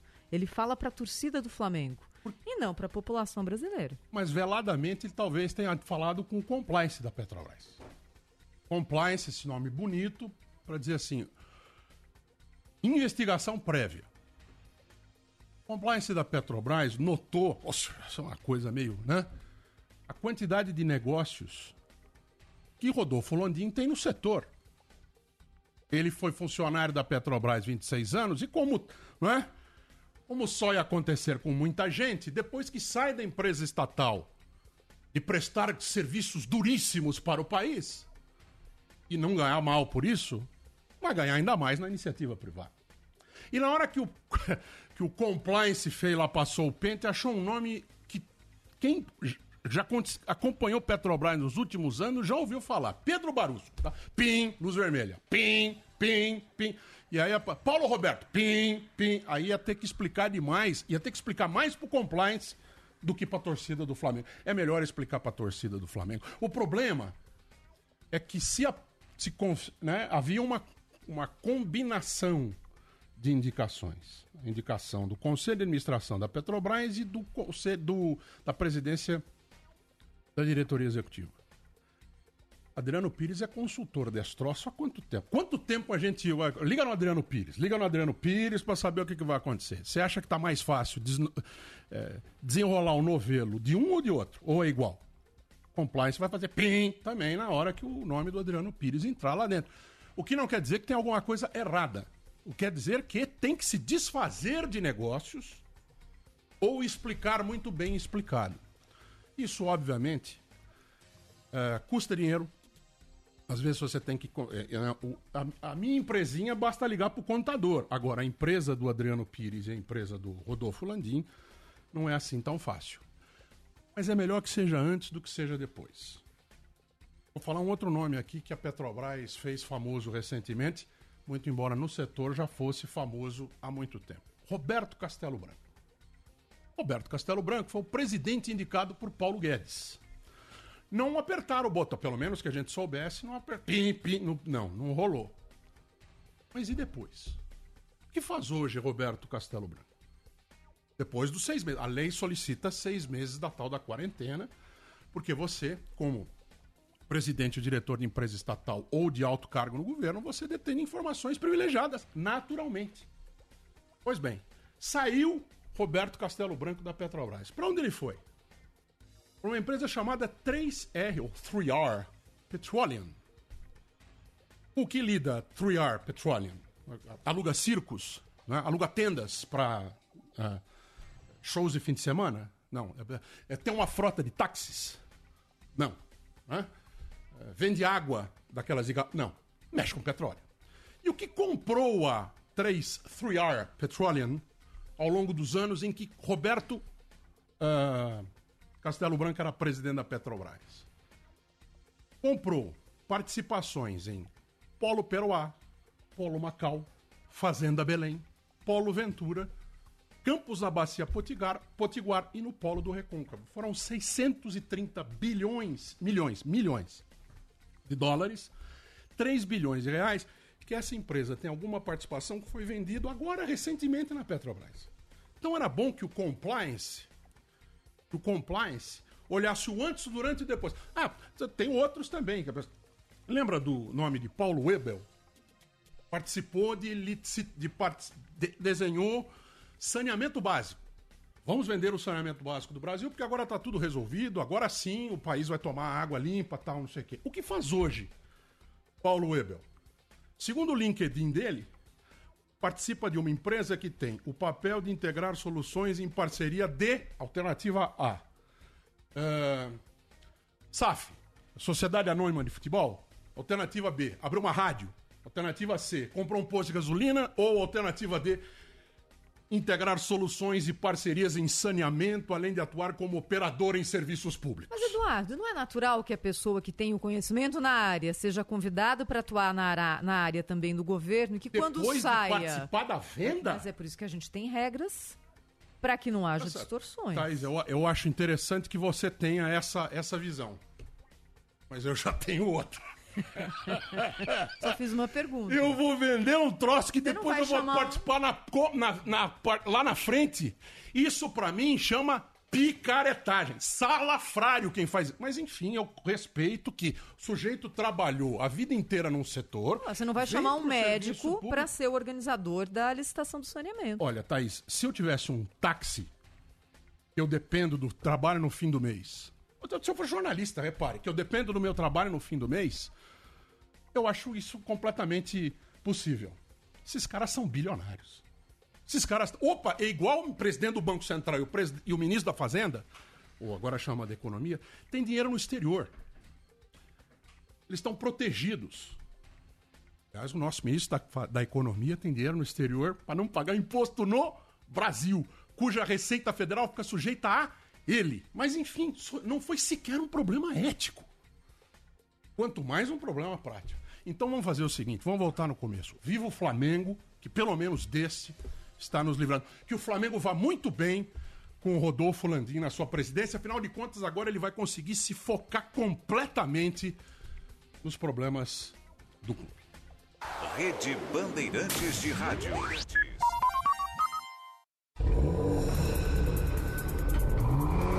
Está procurando o carro dos seus sonhos? Então o seu lugar é Stuttgart. Compre seu carro com quem é referência em Porsche há 25 anos. Stuttgart Porsche, há 25 anos realizando seus sonhos. Oito lojas pelo Brasil: São Paulo, Campinas, Ribeirão Preto, Porto Alegre, Florianópolis, Curitiba, Rio de Janeiro e Recife. Stuttgart Porsche, 25 anos. O dia a dia na Braspress é tudo azul. Com segurança, rapidez e qualidade. No Brasil, de leste a oeste, norte a sul. Tem sempre um caminhão azul Braspress na sua cidade. Tarifas na medida e pronto atendimento. Informações em real time com precisão. E pela Aeropress, sua encomenda vai de avião. Ligue 011 2188 mil ou pelo site braspress.com. Trânsito. Oferecimento Braspress, a sua transportadora de encomendas em todo o Brasil. Em São Paulo, ligue 2188-9000. Detalhe do trânsito agora para quem está aqui pela Radial Leste no sentido do centro, enfrentando lentidão do metrô Vila Matilde até a passagem pela Avenida de Canduva. Também está carregado no metrô Carrão e tem lentidão pesada no viaduto Pires do Rio. Tem outro trecho ali do viaduto Guadalajara ao viaduto Bressa e do Alcântara Machado até o Parque Dom Pedro II. Para o bairro, caminho bom. Vai viajar por Congonhas? Estacione no aeroporto com Estapar Reserva. Pacote de duas a cinco diárias a partir de R$ 79,80. Reserve sua vaga no site Estapar, o app Vaga Inteligente. Jornalismo. Jornal Gente. Bandeirantes. A Rádio Bandeirantes segue de olho no que está acontecendo na Cracolândia, né? A Cracolândia do centro. Tem muita Cracolândia por aí, mas a principal, aquela que está há mais de 30 anos na região central de São Paulo, agora na Praça Princesa Isabel.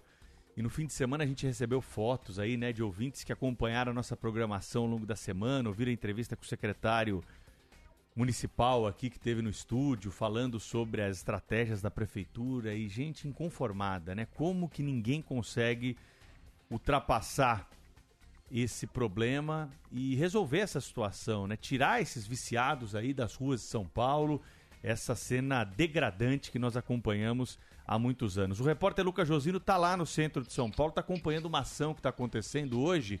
Já tiraram as barracas aí da Praça Princesa Isabel, Josino? Bom dia.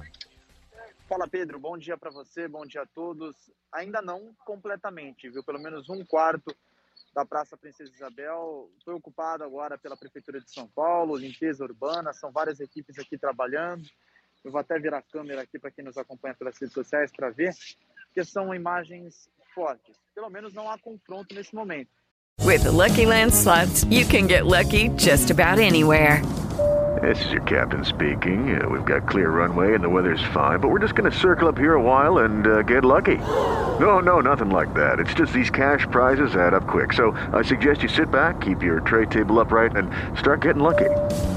Play for free at LuckyLandSlots.com. Are you feeling lucky? No purchase necessary. Void where prohibited by law. 18 plus terms and conditions apply. See website for details. Lucky Land Casino asking people what's the weirdest place you've gotten lucky? Lucky? In line at the deli, I guess? Aha, in my dentist's office. More than once, actually. Do I have to say? Yes, you do. In the car before my kids' PTA meeting. Really? Yes. Excuse me, what's the weirdest place you've gotten lucky? I never win and tell. Well, there you have it. You can get lucky anywhere playing at LuckyLandSlots.com. Play for free right now. Are you feeling lucky? No purchase necessary. Void where prohibited by law. 18 plus. Terms and conditions apply. See website for details. Essa operação da prefeitura começou às 8 da manhã, com apoio da Polícia Militar, Guarda Civil Metropolitana, muita gente da assistência social por aqui, conversando com os dependentes químicos. Os dependentes estão na outra parte aqui da praça. É, a praça é uma praça grande, quem conhece o centro aqui da cidade de São Paulo, essa praça foi totalmente ocupada desde os últimos meses, mas principalmente na semana retrasada, quando os dependentes, cerca de 250, saíram ali do quadrilátero que forma a praça, a, a Rua Helvétia, a Sara São Paulo, e vieram para cá, vieram aqui para a Praça Princesa Isabel. Esses dependentes vieram para cá, então, com, é, junto com vários outros traficantes. E aí eles ocuparam essa região. Então tem muita coisa sendo retirada nesse momento. A gente consegue perceber aqui o pessoal da, da Prefeitura de São Paulo, principalmente da assistência social, tirando pedaços de madeira, barracas, objetos velhos que os dependentes utilizam para vender e depois conseguir um dinheiro para é, comprar droga. São imagens que chamam bastante atenção, Pedro, porque a gente vê é, principalmente o, uma situação assim que os dependentes ficam deitados no chão e o pessoal da assistência social retirando as outras coisas, retirando colchões, tudo muito velho e um cheiro muito forte aqui na região. São muitos, muitos ratos passando de um lado para o outro. É um cenário totalmente de guerra. Inclusive tem, vou até me aproximar um pouco mais perto ali de representante aqui da assistência social. Ele está com um facão cortando um cabo aqui de aço, que é uma espécie de varal que formam as barracas aqui. Aí fica uma barraca ao lado da outra. E as barracas são formadas por pedaços de sacos de lixo, papel, plástico, são onde centenas de pessoas estão sobrevivendo aqui na região central de São Paulo. Muito mosquito. No fim de semana, o programa Olhar de Repórter da TV Band conversou com o delegado da primeira seccional aqui do centro, que atua aqui na região da Cracolândia, Roberto Monteiro, ele disse que pelo menos uma prisão já foi feita aqui nas últimas semanas na Praça Princesa Isabel. São 92 traficantes, sendo que o 93 foi preso já no entorno da Praça Princesa Isabel. É, agora, recentemente, nós conseguimos ver as entranhas ali do tráfico de drogas dentro da Cracolândia. O que, que se tinha de ideia antigamente? que na verdade eram usuários vendendo para outros usuários, mas não era.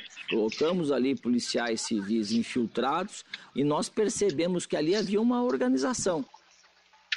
Pois é, é difícil a gente chegar perto aqui da Praça Princesa Isabel, principalmente depois foi tomada pelos dependentes químicos, até por uma questão de segurança. Hoje a gente está por aqui, a gente consegue ver coisas que a gente não via, assim, muito mais de perto, no detalhe como marmitas que são trazidas aqui por algumas organizações, ficam restos de comida esparramados aqui no chão, algumas outras coisas também. O que mais chama atenção é que não há confronto, pelo menos tudo pacífico nesse momento.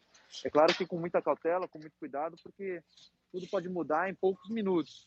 Mas a polícia está aqui trabalhando de forma ofensiva também ao redor da praça, juntamente com membros da Guarda Civil Metropolitana e muitos assistentes sociais conversando com os dependentes químicos nesse momento. A gente acompanha tudo muito de perto, a metros, é, exatamente aqui no interior já da Praça Princesa Isabel, que foi tomada pelos dependentes químicos e agora está sendo limpa pelo pessoal da Prefeitura de São Paulo. Pedro. Tá aí o Lucas Josino trazendo com imagens pra gente. Estão desmontando as barracas. Parcialmente ali por enquanto, né, Thaís Eduardo? Pelo que a gente vê aí, mas estão tirando barracas da Praça Princesa Isabel, a ação da prefeitura agora. São dezenas de garis que nesse momento vão lá, derrubam uma barraca, uma a uma. Que trabalho também, hein? Olha. Deus do céu. Recolhem o lixo com muita coisa acumulada na Praça Princesa Isabel. O delegado que a gente ouviu agora diz que são as entranhas do tráfico. Isso aqui são as entranhas do tráfico. Você chegar e colocar funcionários da limpeza pública para tirar uma a uma essas barracas que foram erguidas nessa grande área que é a, a Praça Princesa Isabel, né? Mas É, tem de tudo, Pedro. o delegado- Tem comida, tem lixo, tem roupa, é, é o delegado está comemorando a prisão de um traficante lá. Depender de um traficante a Cracolândia, não ia ser o tamanho que a Cracolândia é por quanto tempo. E outra, tem um departamento em São Paulo que é o Departamento de Narcóticos. Departamento de repressão aos crimes ligados ao tráfico de drogas. Tá. E assim, o Departamento de Narcóticos não entra nessa questão, vai deixar para a Polícia Territorial lá que visivelmente não está conseguindo resolver esse problema. E aliás, deixa eu aproveitar e perguntar para o Josino, porque a gente acompanha agora, Josino, a retirada das barracas, do lixo, de tudo que foi deixado pelas pessoas que ocupavam a Praça Princesa Isabel. Essas pessoas foram para onde, perguntar, Josino? é esta parte do, entre aspas, do problema, que é mais delas do que nosso, né? foi para onde, Lucas Josino? Elas estão aqui ainda, viu, Eduardo e Thaís? Estão por aqui ainda. Elas estão em outro, uma outra parte. Tô ao vivo aqui. Tudo bem, coronel? Tudo bem? Tô ao vivo, já falo com o senhor. Essas pessoas estão do outro lado aqui da Praça Princesa Isabel, porque assim, a praça é muito grande, então só um quarto dela foi retirado para limpeza, por enquanto. Então essas pessoas, esses dependentes químicos, foram para outra parte, para o lado de trás da praça. E estão na, nos arredores aqui, nas ruas ao redor da praça também. Mas não, não saíram daqui efetivamente.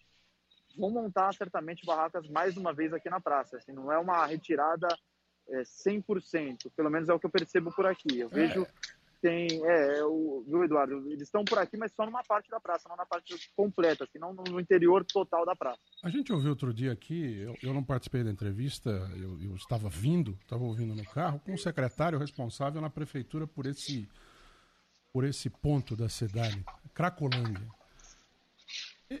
A opinião dele, desculpa, agora, eu esqueci o nome dele, mas vocês vão lembrar. O, ele disse que prefere que se espalhem essas pessoas pela cidade do que elas se concentrem. Eu gostaria de ouvir a opinião de muita gente a respeito disso. Ah, mas a gente vai fazer isso aqui Gostaria- todo o tempo no, no. Jornal Gente, viu, Eduardo? Com entrevista já muita nessa gente. semana. Eu gostaria de ouvir muita gente, porque tratar isso como um problema de limpeza urbana ou de segurança pública é uma parte.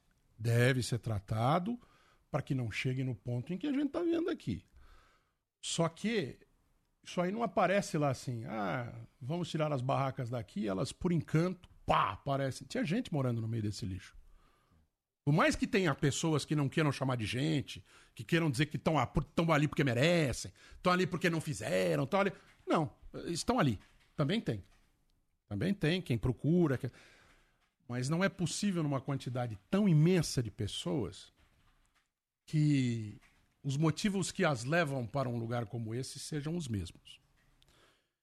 E acho, talvez eu esteja enganado, né? Que talvez eu esteja fazendo um escândalo, né? Mas o ser humano costuma ser o principal de qualquer ação urbana de uma prefeitura. O conjunto deles. Todos. E não só uns ou outros. Até porque, se forem tratados os problemas de uns ou de outros, os outros que não são tratados vão continuar, entre aspas, sendo problema. Tanto para eles quanto para os uns. Rede Bandeirantes de Rádio. Pensou em comprar pela internet? Acesse pressolândia.com.br. São utilidades, eletroportáteis, decoração, cama, mesa, banho e lavanderia. Os melhores preços do mercado e em até 10 vezes sem juros no seu cartão. Dê um passeio em pressolândia.com.br. Chega mais, deixa eu te falar uma coisa. Você sabe que a Nakata trabalha para sua segurança e conforto, não é verdade? Aqui tem a tranquilidade para seguir viagem, a força que não te deixa na mão. E para o seu mecânico de confiança, tem produtos de qualidade para ele cuidar ainda melhor do seu carro.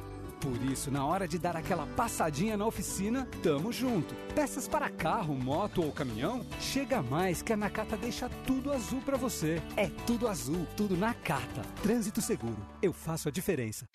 Trânsito. Oferecimento Braspress, a sua transportadora de encomendas em todo o Brasil. Em São Paulo, ligue 2188-9000. Corredor Norte-Sul com trânsito lento saindo de Santana, desde a Praça Campo de Bagatelle até a Avenida do Estado. Depois melhora e volta a ficar ruim na altura da Fatec e vai mal até a ligação leste-oeste. Dali para frente o caminho é bom. Para Santana, a gente passou agora há pouco com lentidão do viaduto 11 de junho até o Parque Virapuera. Depois melhora. Onde está a sua saúde? Saúde está no corpo, saúde está no cuidado, saúde está na boca. Consulte sempre um cirurgião dentista, uma campanha do Sistema Conselhos de Odontologia. Golaço! Brasil! Histórias das Copas. Oferecimento Sorridentes. Alinhador invisível é na Sorridentes. Sorriso de primeira e de verdade. Agende uma avaliação. Água Esferrier. Sua sede pede água. Sua saúde pede Esferrier. Alcalina, pH 10 e Vanádio. E Euro 17 Crédito. O seu correspondente bancário. euro17.com.br.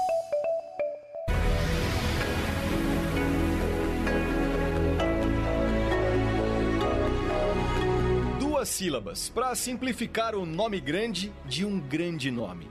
Marcos Evangelista de Moraes, ou simplesmente Cafu. Único jogador da história que disputou três finais seguidas de Copa, em 94, 98 e 2002, sendo o brasileiro que mais atuou em mundiais, 150 jogos. O capitão do Penta ergueu a taça com uma camisa em homenagem ao Jardim Irene, bairro da Zona Sul de São Paulo, onde deu seus primeiros passos na vida. E no ato, ainda declarou o amor à família. Minha esposa, Regina, foi o momento que eu disse, Regina, eu te amo, não só você, como os nossos filhos também. Alegria, felicidade de ter convivido com esses garotos aqui todo esse momento. Bandeirantes, a rádio de todas as Copas. A emoção, mais uma vez, vai contagiar. Vamos rumo à Copa do Mundo da FIFA Qatar 2022. Rede Bandeirantes de Rádio. Informação e o debate na mesa. No Jornal Gente, da Bandeirantes. Pessoal, aqui é o Guilherme Paz da CM Capital. Você sabia que pode começar a investir com menos de 30 reais? É isso mesmo. Na CM Capital você aprende a controlar as suas finanças e a investir com segurança. A CM Capital foi eleita a melhor empresa de investimentos do Brasil. Aqui você conta com profissionais que vão te ajudar a escolher a melhor opção de investimento. Abra sua conta online gratuita. Quer conversar? Chame no WhatsApp 11 2388 0480. CM Capital, invista em você. Trânsito. Oferecimento Braspress, a sua transportadora de encomendas em todo o Brasil. Em São Paulo, ligue 2188-9000. Marginal Tietê com trânsito bem lento no seu trecho final no sentido da rodovia Castelo Branco. Já tem problemas a partir da rodovia dos Bandeirantes para quem está pela pista local, que vai até a Anguera, depois melhora e volta um pouco mais carregada. Pela Expressa, a lentidão começa na Bandeirantes e vai mal até o Cebolão. Para Ayrton Senna, tem problemas pela Expressa na altura da Anguera. Começou a promoção Vem Dinheirão Atacadão, 60 anos do seu maior parceirão. São mais de 3 milhões em prêmios. Participe! Atacadão, lugar de comprar barato. Bandeirantes, fechada com você, fechada com a verdade.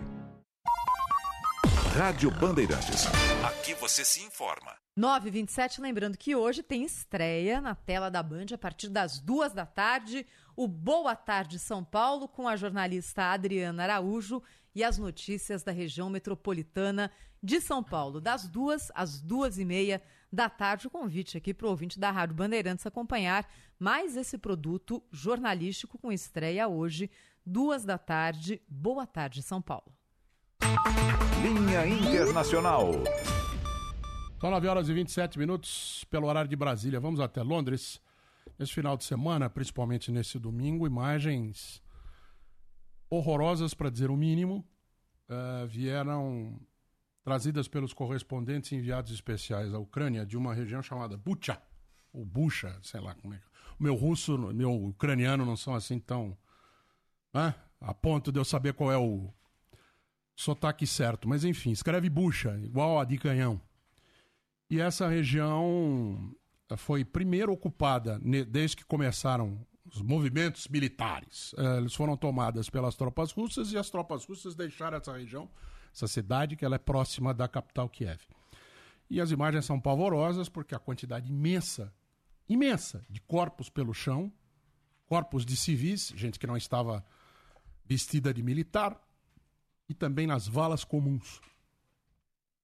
Obviamente que no momento de guerra, qualquer informação, qualquer informação que venha de meios oficiais de um, do lado, de um lado ou do outro estão, por princípio, pintadas para a guerra.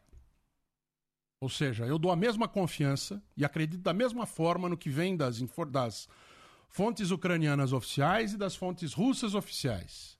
Mas quando é testemunhada por repórteres, aí a coisa fica bem diferente. Felipe Killing, bom dia. Nove e meia vai marcar o quinto sinal. With Lucky Land slots, you can get lucky just about anywhere. Dearly beloved, we are gathered here today to. Has anyone seen the bride and groom? Sorry, sorry, we're here. We were getting lucky in the limo and we lost track of time. No, Lucky Land Casino, with cash prizes that add up quicker than a guest registry. In that case, I pronounce you lucky. Play for free at LuckyLandSlots.com. Daily bonuses are waiting. No purchase necessary. Void where prohibited by law. 18 plus. Terms and conditions apply. See website for details. If you own a vehicle with less than 200,000 miles and have an auto warranty about to expire or no warranty coverage at all, listen up. CarShield has a low-cost month-to-month vehicle protection plan that covers more parts than ever. Visit carshield.com/audio to find out how you could pay almost nothing for covered auto repairs. Drivers who activate this vehicle protection today will also receive free roadside assistance, free towing, and car rental options at no additional cost. Get your free quote today at carshield.com/audio. That's carshield.com/audio. Bom dia, Edu, Pedro, Thaís e a todos que nos acompanham. 13h30 aqui no Reino Unido e mais um capítulo muito triste dessa guerra. Regiões próximas a Kiev retratam um cenário muito, muito cruel. Um massacre é, em algumas regiões próximas à capital Kiev, mas a situação mais delicada de fato é em Bucha. No total, eles encontraram 410 cadáveres, só em Bucha, 280 e alguns com mãos e pés amarrados. São civis. Quem está nos acompanhando pelas redes sociais consegue ver aí imagens de satélite que mostram é, valas que foram feitas para enterros em massa. Corpos são encontrados no meio da rua de civis. Há relatos também de que os soldados russos estupraram algumas mulheres, saquearam algumas casas. Eles estão deixando essas regiões próximas à capital Kiev. O foco de Moscou agora é principalmente no sul e também no leste ucraniano, mas são imagens que trazem muita consternação para a comunidade internacional. O presidente francês Emmanuel Macron afirmou que essas imagens de centenas de civis assassinados covardemente são insuportáveis e pediu mais sanções à Rússia, principalmente no carvão e no petróleo. O primeiro-ministro do Reino Unido, Boris Johnson, e o chanceler da Alemanha, Olaf Scholz, falaram em crime de guerra. Mais um. O secretário-geral das Nações Unidas, o Antônio Guterres, pediu uma investigação independente. Organizações estão na região agora coletando provas de mais um crime de guerra. Volodymyr Zelensky tem falado para todo mundo, ele inclusive falou ontem de forma virtual no Grammy, que aconteceu nos Estados Unidos, e a Rússia, por sua vez, nega essas imagens. Afirma que elas são mentirosas, são encenadas e que essas imagens podem, inclusive, atrapalhar um acordo de paz. Hoje vai acontecer uma reunião virtual entre Rússia e Ucrânia. A Rússia também pediu uma reunião de emergência do Conselho de Segurança da ONU, que em abril é presidido pelo Reino Unido. Mas o Reino Unido disse que essa reunião não acontecerá hoje, como a Rússia pede, mas amanhã, para tratar essa questão da Ucrânia. E o Ocidente promete mais sanções depois desse capítulo muito cruel dessa guerra. Felipe Killing, as notícias internacionais no Jornal da Bandeirantes. Gente, obrigado, Killing. Valeu, abraço. 9h32. Rede Bandeirantes de Rádio. Lá em casa tem sabor. Lá em casa tem Italac. Lá em casa tem amor. No Brasil inteiro tem Italac. Lá em casa tem sabor. Italac, a marca de lácteos mais comprada do Brasil. Lá em casa tem Italac. O dia a dia na Braspress é tudo azul. Com segurança, rapidez e qualidade. No Brasil de leste a oeste, norte a sul. Tem sempre um caminhão azul Braspress na sua cidade. Tarifas na medida e pronto atendimento. Informações em real time, com precisão. E pela Aeropress, sua encomenda vai de avião. Ligue 011 2188 9000 ou pelo site braspress.com. Trânsito. Oferecimento Braspress, a sua transportadora de encomendas em todo o Brasil. Em São Paulo, ligue 2188-9000. Destaque agora para a rodovia dos Bandeirantes. Para quem chega a São Paulo agora, o trânsito é bem lento por ali, desde o quilômetro 17 até o 13 no acesso à Marginal do Tietê pela alça central, que está ruim, e vai mal até a altura da ponte do Piqueri. Quem sai de São Paulo agora e utiliza a rodovia dos Bandeirantes para ir na direção do interior, vai fazer um ótimo caminho também por aqui. Por menos de um real por dia, você já tem toda a proteção e a tranquilidade que sua casa merece. Seguro Toque Marina e Residencial e fale com seu corretor. Jornalismo. Jornal Gente. Bandeirantes.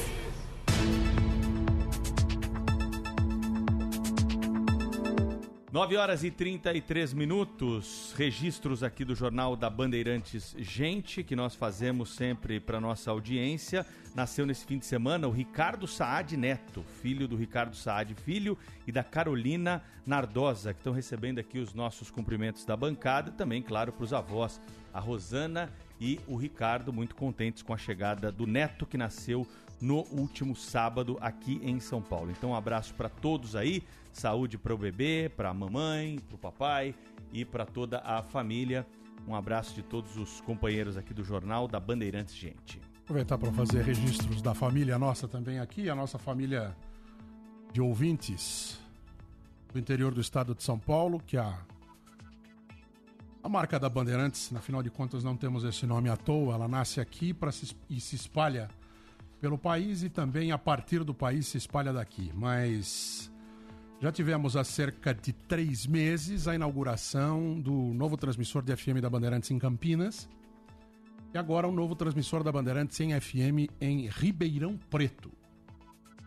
É a faixa expandida do FM, aquela faixa que foi criada depois da alteração da televisão analógica, depois que sumiram o canal 5, canal 7, canal 13, canal 9, essa faixa de VHF foi uh, destinada ao FM, as transmissões de rádio. E no interior de São Paulo também está acontecendo esta migração.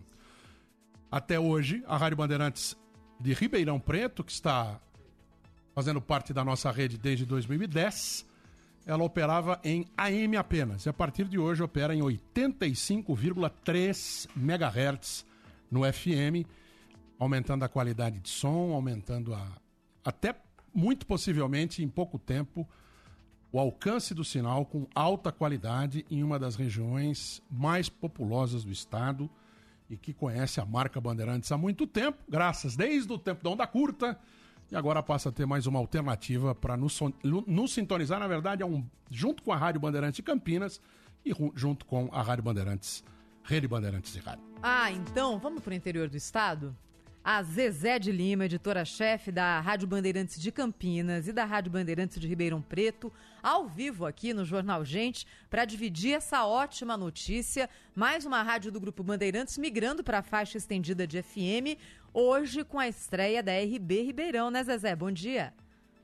Bom dia, Thaís. Olha, Thaís, a gente já festejou no final do ano a, a RB Campinas aqui na faixa estendida em 85.7 e agora é a vez da gente festejar Ribeirão Preto também, que vai estar com os programas aí da, da RB e também com programas que a gente deve começar daqui a pouco lá em Ribeirão Preto, tratando de temas da cidade, mas hoje vai ser um programa festivo. Zezé, depois né, da Rádio Bandeirantes de Campinas, como já dito aqui pelo Eduardo e pela Thaís, né, mais esta emissora chegando agora à Frequência FM em Ribeirão Preto. O que, que você pode contar para os nossos ouvintes aqui de, de, todo o Brasil, de todo o mundo que acompanham também pela internet a nossa programação sobre a importância dessa região né, para a economia do Brasil, para a economia aqui do estado de São Paulo Ribeirão Preto, que já foi, né, Eduardo, chamada aí no passado da Califórnia brasileira. Ainda é a Califórnia brasileira, Zezé? ainda é a Califórnia brasileira, né? especialmente é, é uma, é uma região que cresce muito, muito forte no agronegócio. E a gente está falando de uma região metropolitana aí com, com 32 municípios e a sede, Ribeirão Preto, com mais de 700 mil habitantes. Quer dizer, é uma região do estado de São Paulo que, quando você coloca, vê os dados dela, sai na frente de muitos estados é, brasileiros. Então, para a gente é muito importante estar acompanhando o desenvolvimento dessa região e também as questões que envolvem Ribeirão Preto, porque é, a gente, de uma forma ou de outra, pode contribuir tanto informando como é, cobrando políticas públicas para um por parte do governador, por parte até da presidência da República, é isso que a gente sempre faz, né?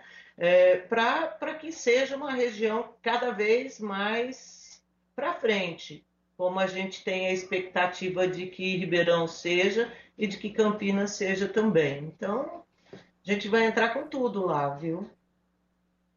Queria pedir para você também, Zezé, contar para os nossos ouvintes aqui no Jornal Gente qual é a receptividade dos ouvintes de Campinas para a chegada da Rádio Bandeirantes na faixa estendida de FM. Foi a primeira rádio do Estado e do Grupo Bandeirantes a migrar para a faixa estendida no fim do ano passado. Vocês já estão operando aqui há quatro, cinco meses na faixa estendida na RB em Campinas, né? O que, que os ouvintes estão achando, Zezé? Nossa, a qualidade é muito melhor do que a AM. A gente está operando em AM também mas é, assim a FM ela pega uma outra faixa de público, uma faixa também mais jovem que tem interagido muito conosco aqui, mandando participações. A gente tem programas locais das 10 às 11h30 e depois temos também o esporte que vai das 11h30 até o meio-dia. E a participação é muito grande, porque a FM ela, ela permite aí que você, por exemplo, está no carro, você está ali escutando e você participa, as pessoas mandam, mandam mensagens, e para a gente isso é conquistar esse pessoal que está chegando agora na rádio, que continua forte como sempre, né? Mas que é, no jornalismo não tinha muitas opções aqui em Campinas, viu, Thaís? O, é, é Eduardo, ah. o Thiago Prudente que você conhece, Sim. nosso colega que era da Band de Campinas, tá às vezes também está aqui em São Paulo, está voltando de Campinas para São Paulo e diz que nunca ouviu a RB tão bem na estrada. Ele está lá no 85.7, até tirou uma foto aqui do, do rádio do carro para comprovar que está nos acompanhando. Obrigado pela audiência, viu, Thiago? E bom saber que a nova frequência aí tá com um som bem melhor do que já foi no passado. Falei é, agora a Anguera Bandeirantes nunca estiveram tão juntas, né? Porque ouvindo pela Anguera, agora dá para chegar até Minas ouvindo em FM. Uh, ah, primeiro aqui em São Paulo, 90.9, depois a partir de Campinas 85.7 e depois já faz a junção com Ribeirão 85.3. Uh, e só para Zezé, para Thaís, uh, a Thaís sabe muito bem, porque foi ela que me mostrou o número. A gente tem a ilusão, principalmente nós que estamos nas grandes cidades, e todo mundo foi para a internet. Todo mundo está ouvindo pela internet, todo mundo está ouvindo pelo aplicativo, está todo mundo ouvindo pelo YouTube, está todo mundo ouvindo. Mais de 80% dos ouvintes da Rádio Bandeirantes, 80 ainda se valem ou do rádio AM ou do rádio FM para escutar as nossas transmissões. As transmissões, a transmissão pela internet cresce, cresce muito, mas ainda é uma transição que está acontecendo. Mais de 90, Edu. Mais de 90. Mais, de 90. mais ainda, mais ainda. Mais de 90% dos nossos ouvintes são ouvintes do rádio. Assim, eu sou. Eu, eu ouvi uma pessoa dizendo uma coisa que eu achei muito interessante. Eu falei, escuta, por que, que tua opção é pela, pelo rádio, né? pelo aparelhinho rádio? Aí essa ouvinte falou, porque eu tenho a sensação por internet que eu tenho que ficar sentado na frente do computador. Então a minha opção é pelo rádio que eu ponho na cozinha. Aí eu não tenho que ficar sentado, eu vou fazendo todas as coisas que eu tenho que fazer, né? E eu achei interessante essa colocação dessa, dessa ouvinte. É, realmente ainda é a realidade. Não é só a realidade econômica, não, é a realidade de escolha mesmo. Né? Eu tenho, a Alexa me acorda com a Rádio Bandeirantes, mas eu ouço mesmo dentro de casa, é puxando o radinho pra lá e pra cá. E, aliás, em casa, mais do que no carro que se ouve a Rádio Bandeirantes, e não só a Rádio Bandeirantes, ainda o meio rádio. Para algumas pessoas pode ser um espanto. Eu já agradeço a Zezé de Lima, editora-chefe da Rádio Bandeirantes de Campinas e de Ribeirão Preto. E um abraço especial para os ouvintes que estão conosco na região de Ribeirão ou no AM, na 1270 kHz, ou a partir de hoje na faixa estendida do FM 85.3. Obrigada, Zezé. Bom trabalho. Obrigada, é, obrigada a você, Thaís. Um abração para você também, viu? Bom trabalho aí.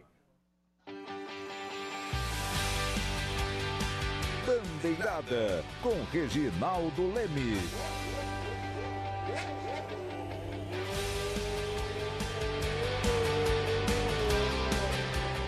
Alô, amigos do Esporte a Motor.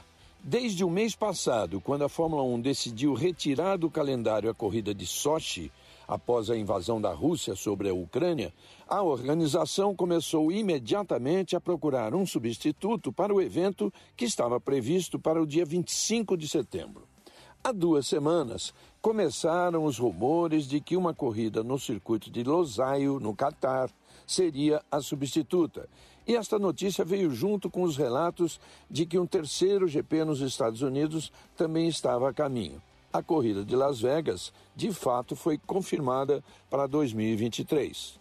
O GP do Catar já está garantido no campeonato de 2023. O circuito de Doha, que é mais conhecido pela MotoGP, tem contrato com a Fórmula 1 por 10 anos, mas só a partir de 2023, por causa da Copa do Mundo que acontece agora no país em novembro e dezembro.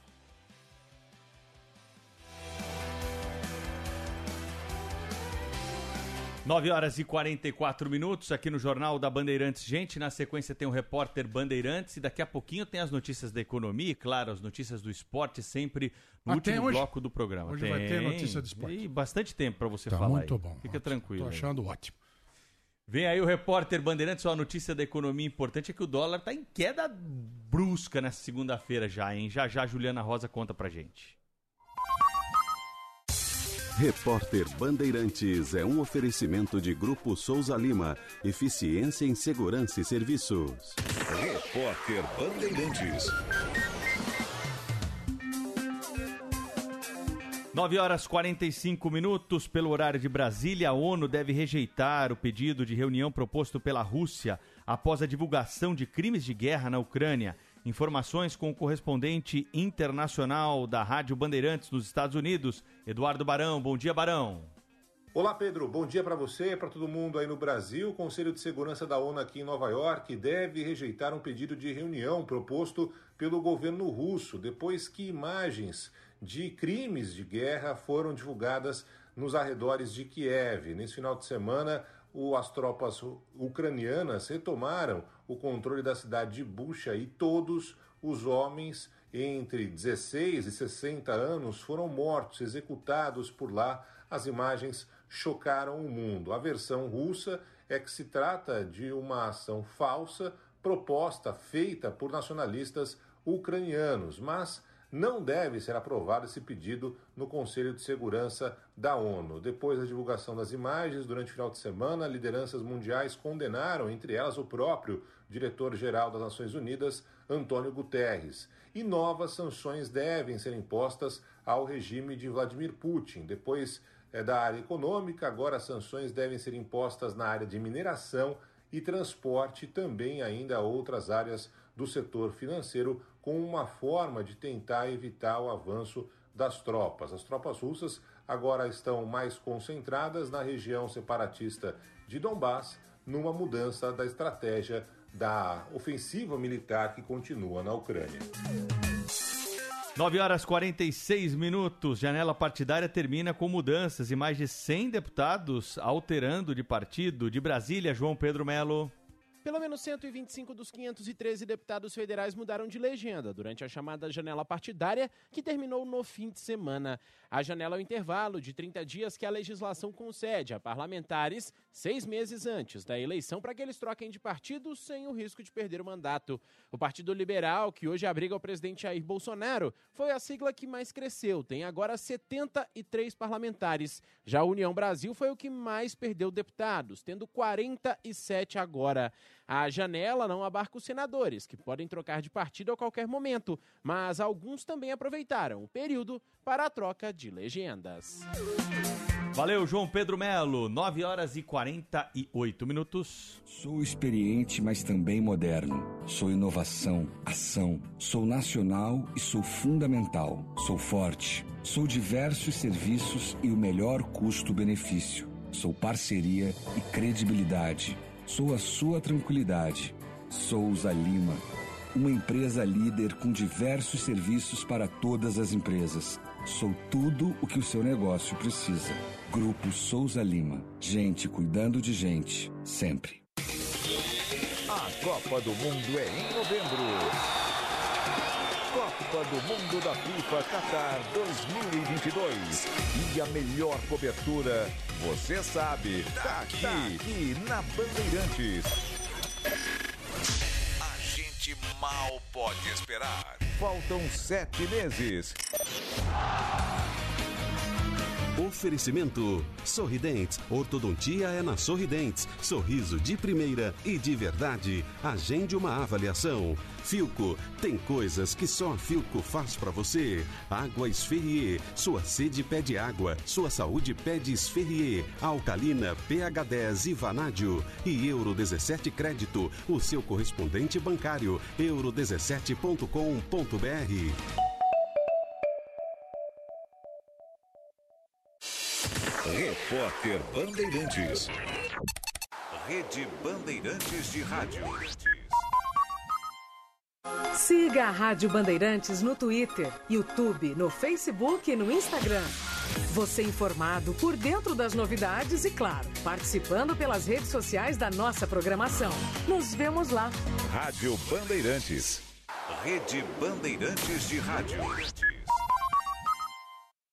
O seu Carnaval dos Carnavais vai acontecer! E o Camarote Bar Brahma está esperando você com novidades, serviço all inclusive e atrações imperdíveis. Dias 21, 22, 23 e 29 de abril, shows com Zeca Pagodinho, Diogo Nogueira, Raça Negra, Belo, Pericles e ainda Barões da Pisadinha e Pedro Sampaio. Tudo isso na melhor vista do AMB. Garanta o seu CBB na totalacesso.com. Pessoal, aqui é o Guilherme Paz da CM Capital. Você sabia que pode começar a investir com menos de 30 reais? É isso mesmo. Na CM Capital você aprende a controlar as suas finanças e a investir com segurança. A CM Capital foi eleita a melhor empresa de investimentos do Brasil. Aqui você conta com profissionais que vão te ajudar a escolher a melhor opção de investimento. Abra sua conta online gratuita. Quer conversar? Chame no WhatsApp 11 2388 0480. CM Capital, invista em você. Fios e cabos é Conduz Cabos, nesta marca eu confio. Conduz Cabos, alta tecnologia em condutores de energia. É de primeira linha, é o número um em qualidade e preço justo. Não existe mais ninguém. Encontre Conduz Cabos na Elétrica PJ. Elétrica PJ 36499800 São Paulo. Fios e cabos é Conduz Cabos. Conduz Cabos. Nesta marca eu confio. De segunda a sexta-feira tem Faustão na Band. E hoje você vai ver a Pizzaria do Faustão, com convidados super especiais. Faustão na Band, de segunda a sexta, às oito e meia da noite, na tela da Band. Faustão na Band. Jornalismo. Jornal Gente. Bandeirantes. Economia e Mercado. Com Juliana Rosa. Às 9h51, Juliana Rosa, bom dia. Cadê a pesquisa Focus do Banco Central? Aquela que ouve os operadores do mercado e eles dizem o que, que eles acham que vai acontecer com inflação, com o câmbio. Cadê, Ju? Tá tudo atrasado, viu, Thaís? Bom dia para você, para o Edu, para o ouvinte. A gente tem aí um estado de greve do Banco Central desde sexta-feira e, com isso, as pesquisas estão sendo atrasadas, não só a pesquisa de toda segunda-feira, que é um importante balizador de previsões para a economia brasileira, de inflação, de juros, de PIB. A gente também tem a informação aqui do Banco Central de que não vai ser divulgada hoje nem a pesquisa Focus, nem fluxo cambial, que, é, que mede a entrada e saída de dólares aqui do Brasil, importante para a gente acompanhar também essa informação, e relatório de poupança também não vai sair é, divulgado aí essa semana, não tem previsão do calendário tradicional aqui dessa semana. O que a gente está percebendo aqui já ao longo dos últimos meses, né, é que desde que o presidente Bolsonaro anunciou apoio para aumento salarial apenas de policiais federais no orçamento desse ano, outras categorias estão reivindicando também aumentos salariais. A Receita Federal também está protestando, já tem outros, outras categorias fazendo protesto, se manifestando, fazendo paralisações diárias, e o Banco Central, então, a gente tem aqui a autarquia fazendo uma paralisação, uma greve mais efetiva desde o dia 1 de abril, desde semana passada, na sexta-feira. Isso atrapalha, a gente tem informações da nossa economia, mas também mostra pressão por aumentos de salários. No momento em que a população brasileira precisa que todo o gasto público esteja focado na proteção principalmente das pessoas que mais estão precisando nesse momento, com a inflação muito alta alta de combustíveis, alta de alimentos, em função da guerra da Rússia contra a Ucrânia, que tem pressionado uma série de preços que sofrem a influência de preços internacionais. Então, a gente tem acompanhado não só aumento de combustíveis muito forte, gasolina, diesel, mas também a gente começa a ver nas coletas de preços impactos de alta de trigo, por exemplo. A Rússia é grande exportador de trigo e influencia os preços no mundo todo. A gente já está vendo aumento aos poucos nas prateleiras dos supermercados de derivados de trigo, farinhas, pães, massas, biscoitos, bolachas. Então, há essa preocupação de que a, a, o governo tem sido pressionado para poder tomar é, ações de aumentos salariais. Ano eleitoral, serviço servidor público é uma categoria importante de interesse para as eleições, ao mesmo tempo que a gente tem um recurso limitado para poder tomar medidas para proteger a população nesse momento de alta uhum. de preços. O que tem ajudado, Thaís, Edu, a inflação é o dólar. O dólar continua caindo e isso ameniza a alta de preços internacionais. O petróleo hoje abriu em alta, mas o dólar continua caindo e caindo com força. Como os preços internacionais são cotados em dólar, quando o dólar cai, pelo menos ameniza os preços e pode, inclusive, provocar reduções de preços, porque o dólar está caindo com força e na sexta-feira, a gente não tem aqui a média das projeções de inflação, mas o que eu apurei na sexta-feira é que vários economistas do mercado financeiro já estavam refazendo cálculos com previsões menores de inflação em função desse uhum. dólar que tem realmente surpreendido para baixo. Agora de manhã, o dólar está valendo R$ 4,63, Thaís. Obrigada, Juliana Rosa, que volta amanhã nesse horário aqui no Jornal Gente da Rádio Bandeirantes. Dólar a 4,63. Obrigada, Ju. Obrigada. Quanto cai o dólar? Dona Leila, dá pra comprar mais jogador no exterior, dona Leila. Porque não dá pra parar no tempo, dona Leila. Ontem é ontem, dona Leila. Tá Lucas Herreiro, olha a alegria da criança. Ontem é ontem. Incontrolável. Incontrolável. Impressionante. Imagina, razão, imagina né? nos grupos. Nossa senhora. Ai, ai, ai. Em um dos grupos nossos só viu o Lulu Santos olhando pra cima, né? É, o que mata é a rotina, entendeu? É que tem, tem pior, tem, tem fotinha, tem, como é que chama aquilo lá? É, GIF. GIF, pior. É que eu É. botei o Lulu Santos olhando pra cima assim, porque tinha muita gente comemorando antes da hora. Foi moderado. Tudo bem, Edu? Bom dia a você. Bom dia também a Thaís e aos ouvintes da Rádio Bandeirantes. É bom a gente começar com um gol, porque ontem foram vários. Foram quatro do Palmeiras pro 24º título estadual. Ulisses Costa narrou assim o que foi o último gol, o gol que sacramentou mais um título pro Verdão. É bola no campo de defesa para sair para o jogo. Você ligado no microfone Bandeirantes, torcedor 20 no Brasil. É bola do campo de ataque do Brasil. Rafael tenta a finta, solta pro toque de bola curto. Tem Palmeiras, Veiga dominou, bateu!